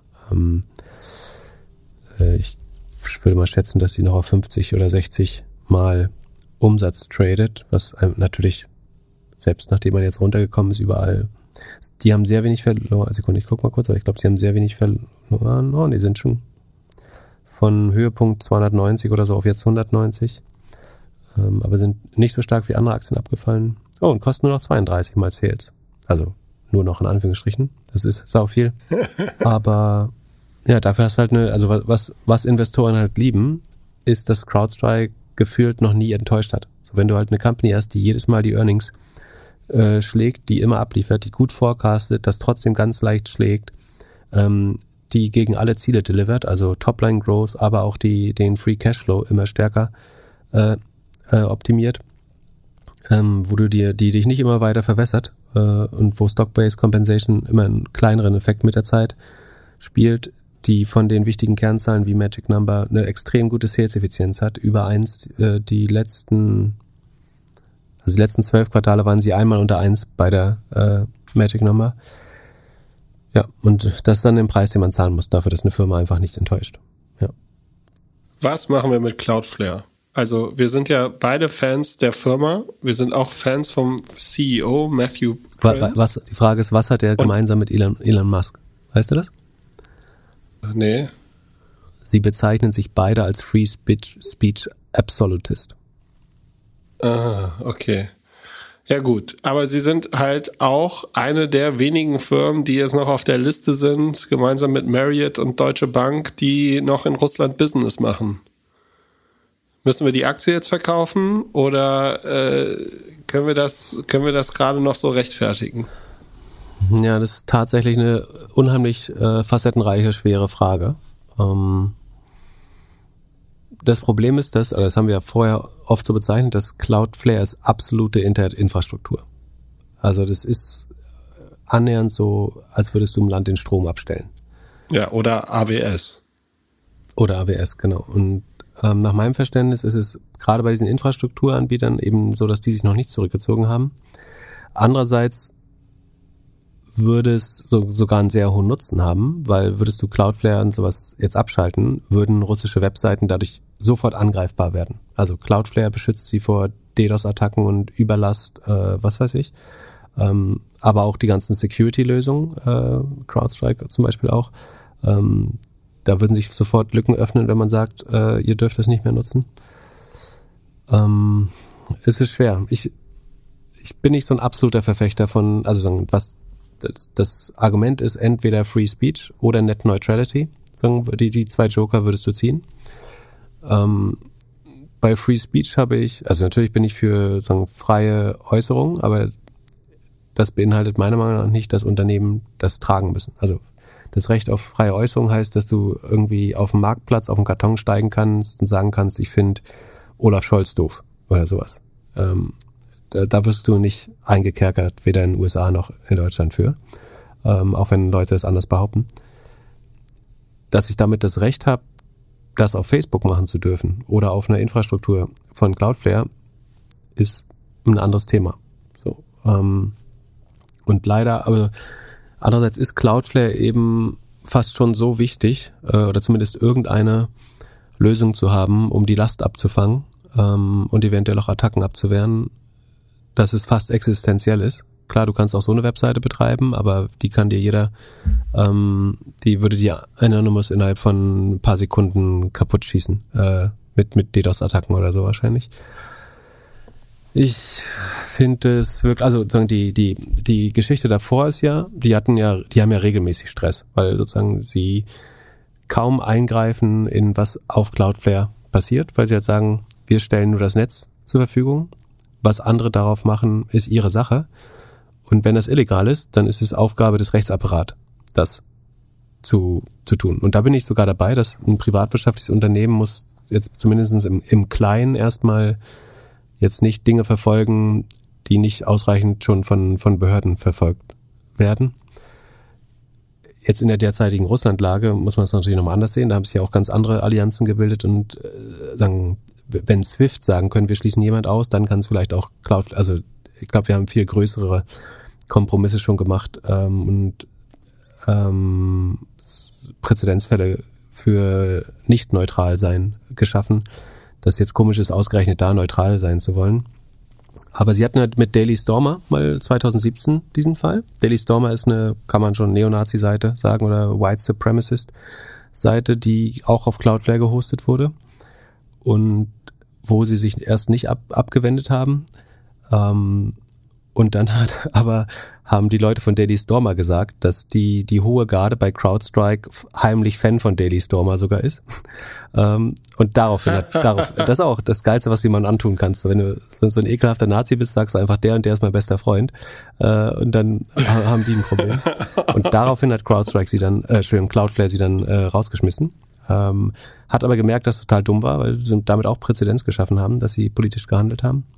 Und eigentlich haben sie danach gesagt, sie wollen das nie wieder machen und bezeichnen sich eben als Free Speech Absolutisten. Und ähm, ja, da, aber ich meine, klar kannst du sagen, das ist Aufgabe des Rechtsapparats, sowas zu entscheiden und dann sollen die halt untersagen und dann, dann müssen wir auch nicht ausliefern.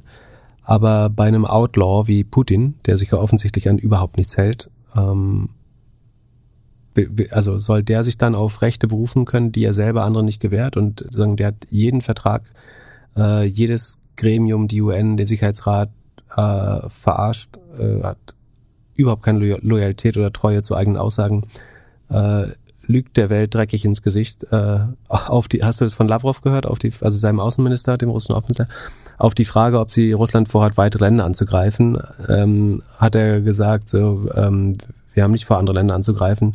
Ähm, wir, we didn't attack Ukraine in the first place. Also wir, wir haben ja noch nicht mal die Ukraine angegriffen. Ähm, und ich, ich weiß nicht, ob das dann Schutz genießen sollte. So, ich verstehe das für manche Menschen Netzneutralität. Also ich bin auch 90 Prozent pro Netzneutralität. So, ich finde nur nicht, dass es es ist halt immer eine Rechtsgüterabwägung. Und ich weiß nicht, ob Net Netzneutralität, also ich glaube, würdest du die Leute in Kiew im Keller gerade fragen, ist Netzneutralität, würdet, möchtet ihr gerade für Netzneutralität sterben? I don't know. Ist vielleicht nicht gerade ihr, ihr höchstes Rechtsgut. Und am Ende musst du es halt abwägen und sagen, ich, ich bin weder Free Speech Absolutist, also zumindest nicht so, dass ich glaube, deswegen muss jede Firma Hassreden und Holocaustleugnung oder sowas auch noch verbreiten. Und ich bin auch nicht Net Neutrality äh, Absolutist. So beides sind sinnvolle Dinge, aber auch die kennen Grenzen.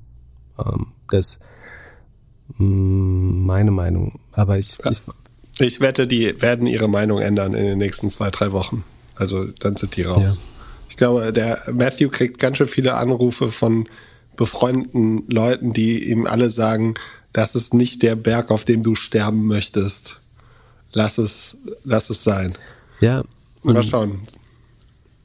ich meine, ich glaube, deswegen ist es dann auch vielleicht wichtig, dass solche Bilder in die Welt transportiert werden, dass man versteht, dass se- sein hohes Ross äh, und sein Wertesystem, es gibt halt schon noch was, was wichtiger ist, glaube ich. Und wie gesagt, das hat die heilige Kuh haben sie schon mal geschlachtet mit Daily Stormer.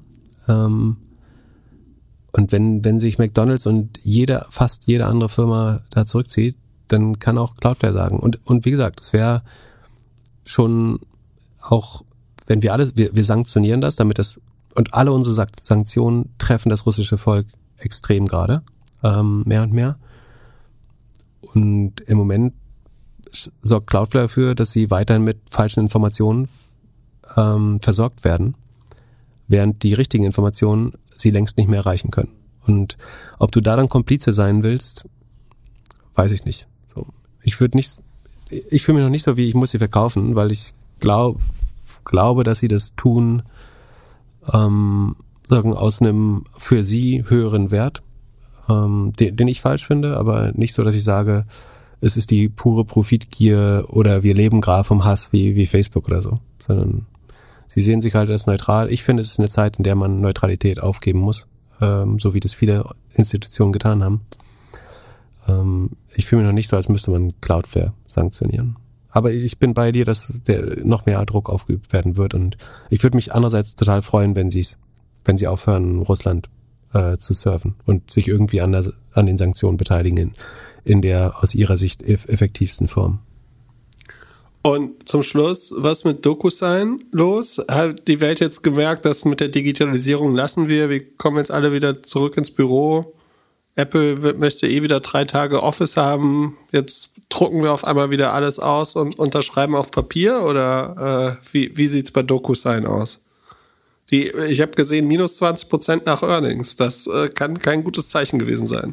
Ja, ich habe überlegt, ob ich die auch short, aber ich habe mich nicht getraut, weil ich dachte, die wurden schon so stark verdroschen. Ähm, da, die schaffen es jetzt nicht, nicht nochmal einen da drauf zu setzen. Und sie haben aber tatsächlich nochmal enttäuscht. Und zwar ist das Umsatz zwar noch mit 35 Prozent gewachsen, aber das ist eine äh, sehr gut sichtbare Verlangsamung im Vergleich zu den Vorquartalen. Das ist so ein, sieht halt aus wie so ein Structural Decline, also dass wirklich der Markt für diese Lösung kleiner wird oder andere Lösungen äh, mehr akzeptiert werden. Ich, ich glaube, wer Bedarf für DocuSign hat, benutzt es gerade schon. Ähm, die Rohmarge ist auch wieder ein bisschen kleiner geworden, von 78,7 auf 77,4.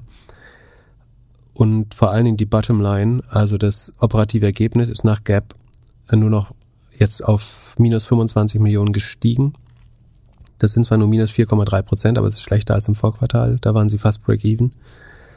Ähm, nach, ich glaube, adjustiert sind sie dann 15, ne, Cashflow, äh, also vom Operating Cashflow sind sie 15% im Plus, also sie generieren Geld. Ähm, aber wenn man die Aktienoptionen mitzählt, dann ist, sind sie eigentlich noch knapp negativ.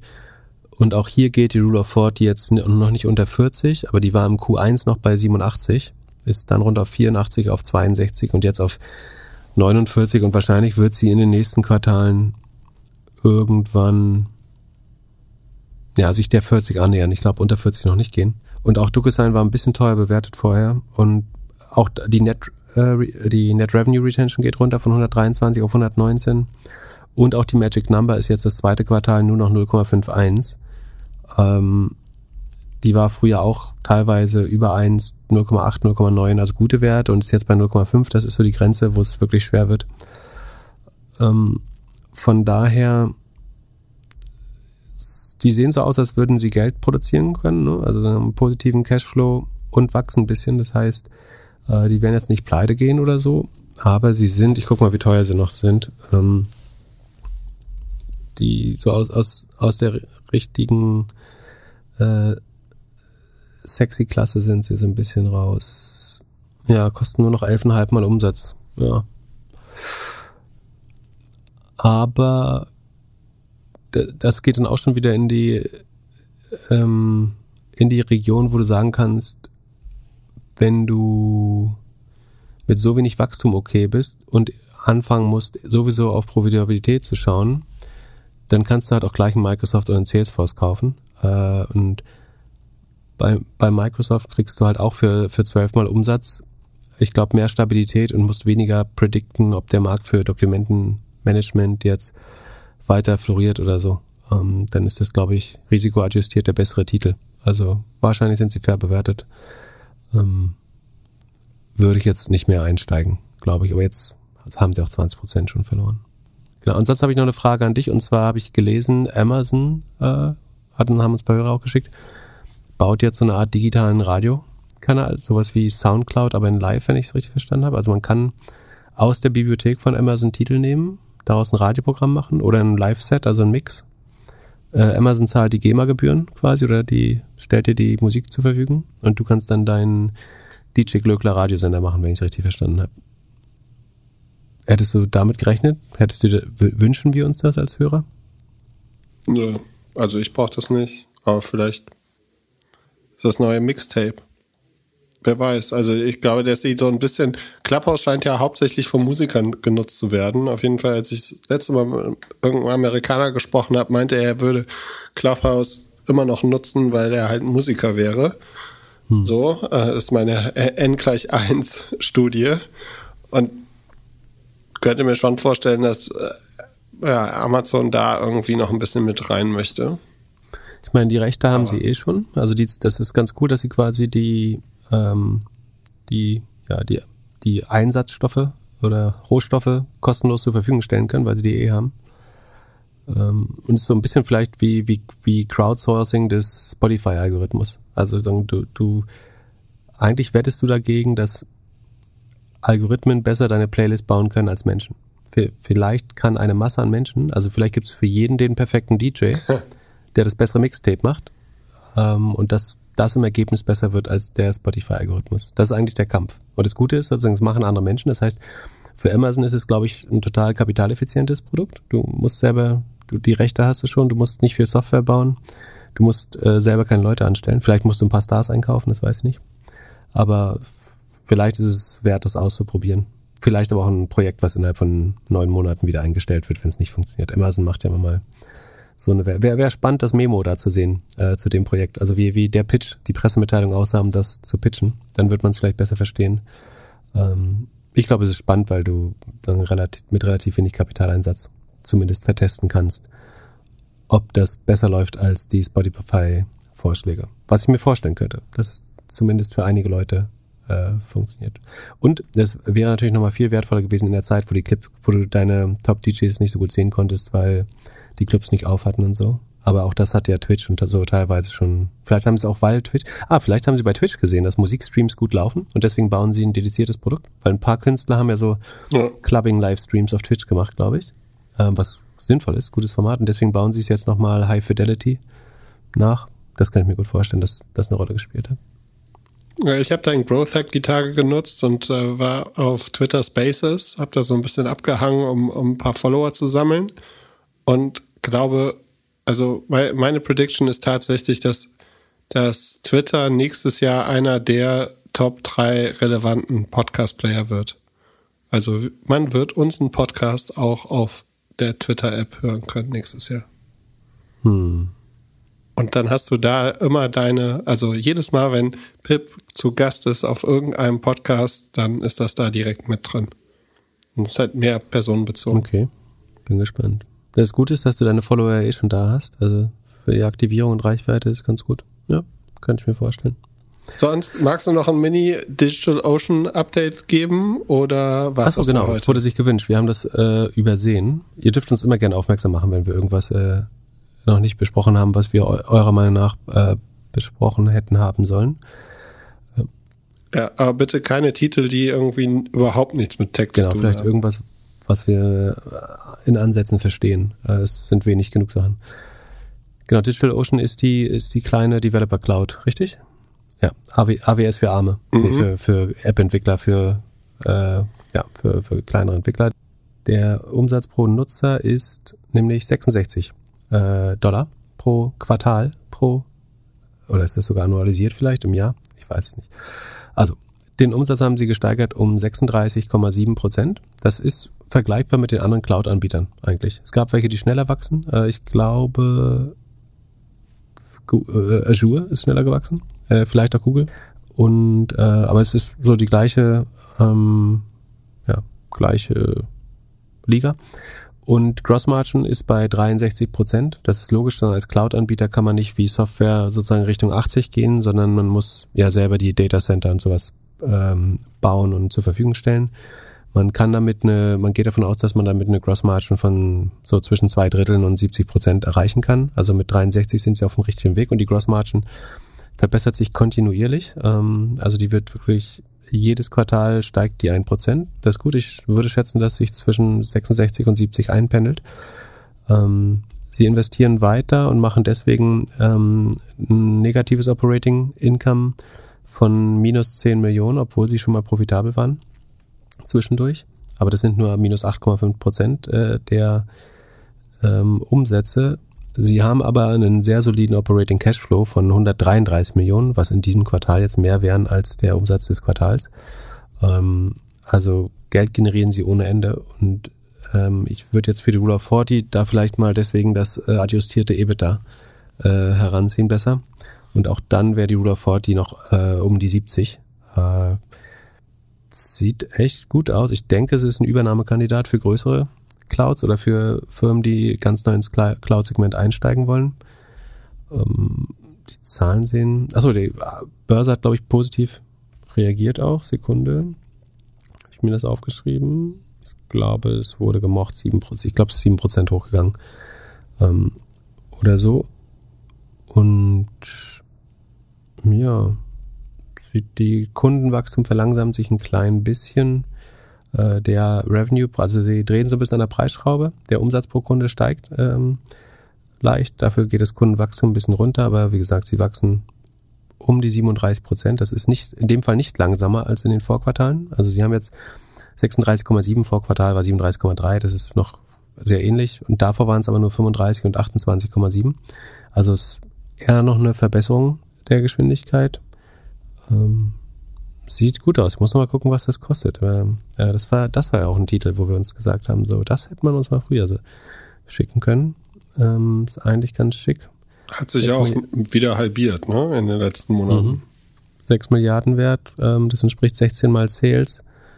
Ähm, es wächst halt in Anführungsstrichen nur noch, also es wächst halt so wie der Cloud-Markt mit 37 Prozent. Das ist halt schon nicht mehr so High Growth, aber dafür halt stark Cash äh, Generative. Ähm, wirklich super solider Cashflow. Ähm, die die Not Dollar, äh, Net Dollar Retention ist von 105 auf 116 Prozent hochgegangen. Ich glaube, das sind diese Preiserhöhungen, die ich erwähnt habe, dass man so ein bisschen die Preise anzieht oder mehr Module verkauft, einfach mehr Produkte. Ähm, also kriegen mehr aus dem Kunden raus. Finde ich, äh, finde ich nicht schlecht. Und Rule of 40 ist wirklich in einem super Bereich mit 70. Ähm, deswegen sind sie noch zweistellig oder deutlich zweistellig beim Umsatzmultiple. Find, also die, die Zahlen sehen super aus. Ich erkenne auch jetzt nirgendwo was, wo dass sie jetzt wieder ein bisschen mehr Verlust machen als zuvor. Erscheint sinnvoll, wenn die Revenue, also wenn die Revenue Expansion steigt, musst du eigentlich automatisch deine Marketing-Ausgaben erhöhen. Weil vorher, hast, also du versuchst ja das gleiche Verhältnis von Akquisitionskosten zu Lifetime Value zu erreichen. Und wenn jetzt die Revenue Retention, also der Mehrumsatz beim des gleichen Kunden äh, im, im nächsten Jahr steigt, dann steigt ja automatisch überproportional äh, wie so ein Hockeystick bildet sich dann beim Lifetime Value. Und das heißt, der, die CLV-Komponente in der Rechnung, in der Rechnung steigt. Und damit du das gleiche Verhältnis hast, musst du dann auch den CAC, also die Customer Akquisitionskosten erhöhen. Und damit müssten sie eigentlich mehr in Marketing investieren. Sie haben das Marketing zum Vorjahr immerhin verdoppelt. Ähm, aber sie werden wahrscheinlich, wenn der es so weitergeht, noch mehr Marketing ausgeben. Und deswegen ist es auch klar, dass sie jetzt kurzfristig ein bisschen mehr Verluste machen, weil sie jetzt sozusagen das neu gewonnene Wissen oder die neu gewonnenen Daten zur, zur Kohortenentwicklung umsetzen in mehr Marketing-Power. Das heißt, das ist in dem Fall hier zu befürworten, dass sie die Verluste nochmal ausweiten, ähm, weil der Lifetime-Value der Kunden sich deutlich verändert haben sollte. Top. Und das findet man alles bei uns im Doppelgänger-Sheet. Fast alle, die wir heute besprochen haben, außer Oatly. Ähm, ob wir die, die Hafermilch da noch reinpacken, weiß ich nicht. Aber ähm, genau. So, dann nicht vergessen, ähm, wenn ihr zufällig Geld habt, ein bisschen Glück gehabt habt, oder, oder wenn ihr mal mit unseren Tipps Geld verdient haben, was es gibt viele Leute, die sagen, das ist unmöglich. Äh, es gibt Leute, die sich dafür bedanken, dass sie sehr viel Geld schon verdient haben äh, durch, durch den Podcast wenn wir einen Teil davon, also wenn ihr einen Teil davon spenden wollt, für, äh, um Menschen in Not zu helfen und dafür noch äh, vielleicht eine, eine textile Dankeskarte von uns bekommen möchtet, ähm, es würde mich unheimlich freuen, wenn ihr mir helft, die Wette zu gewinnen. Wir bräuchten nur. Aber de deine Wette ist ja unter 100.000, meine Nein, ist über 100.000. Nur nochmal um das klar Ich habe gesagt, 100.000 schaffen wir. Also Okay, also bin ich unten drunter. Okay, ist in Ordnung, ist in Ordnung. Ich sage bis äh, Dienstag, bis wir aufnehmen, am Dienstag um 9 Uhr, haben wir noch keine 100.000 geschafft und du sagst... Es sind nur 200 Hoodies. Es will doch, müssen noch 200 Leute den geilsten Hoodie der Welt haben wollen. Wir werden sehen. Du, überle du rechne mal lieber aus, wie viel Geld äh, wir brauchen, um die Hoodies dann auch zu produzieren. Nicht, das, also du hast ja, das organisiert. Das wird teuer am Ende wird's, wird's, wird jemand das Wort Fire Festival benutzen. Äh, Habe ich, hab ich schon das Gefühl. genau, in diesem Sinne kann ich auch sehr empfehlen, äh, Inventing Anna auf Netflix. Ähm, ja, viel Spaß, habt ein okayes, gutes Wochenende. Wir freuen uns über jede Spende und sind es auch nur fünf Euro. Und ihr, ihr kriegt eine Spende. Vielen Dank. Ihr kriegt eine Spendenbescheinigung. Ihr könnt es absetzen. Ähm, und wir verlesen die Firmen und krieg, ihr kriegt einen Link, wenn ihr zwei Hoodies ja, ja, das mit den Firmen machen wir vielleicht auch nicht. Also, Peace. Peace.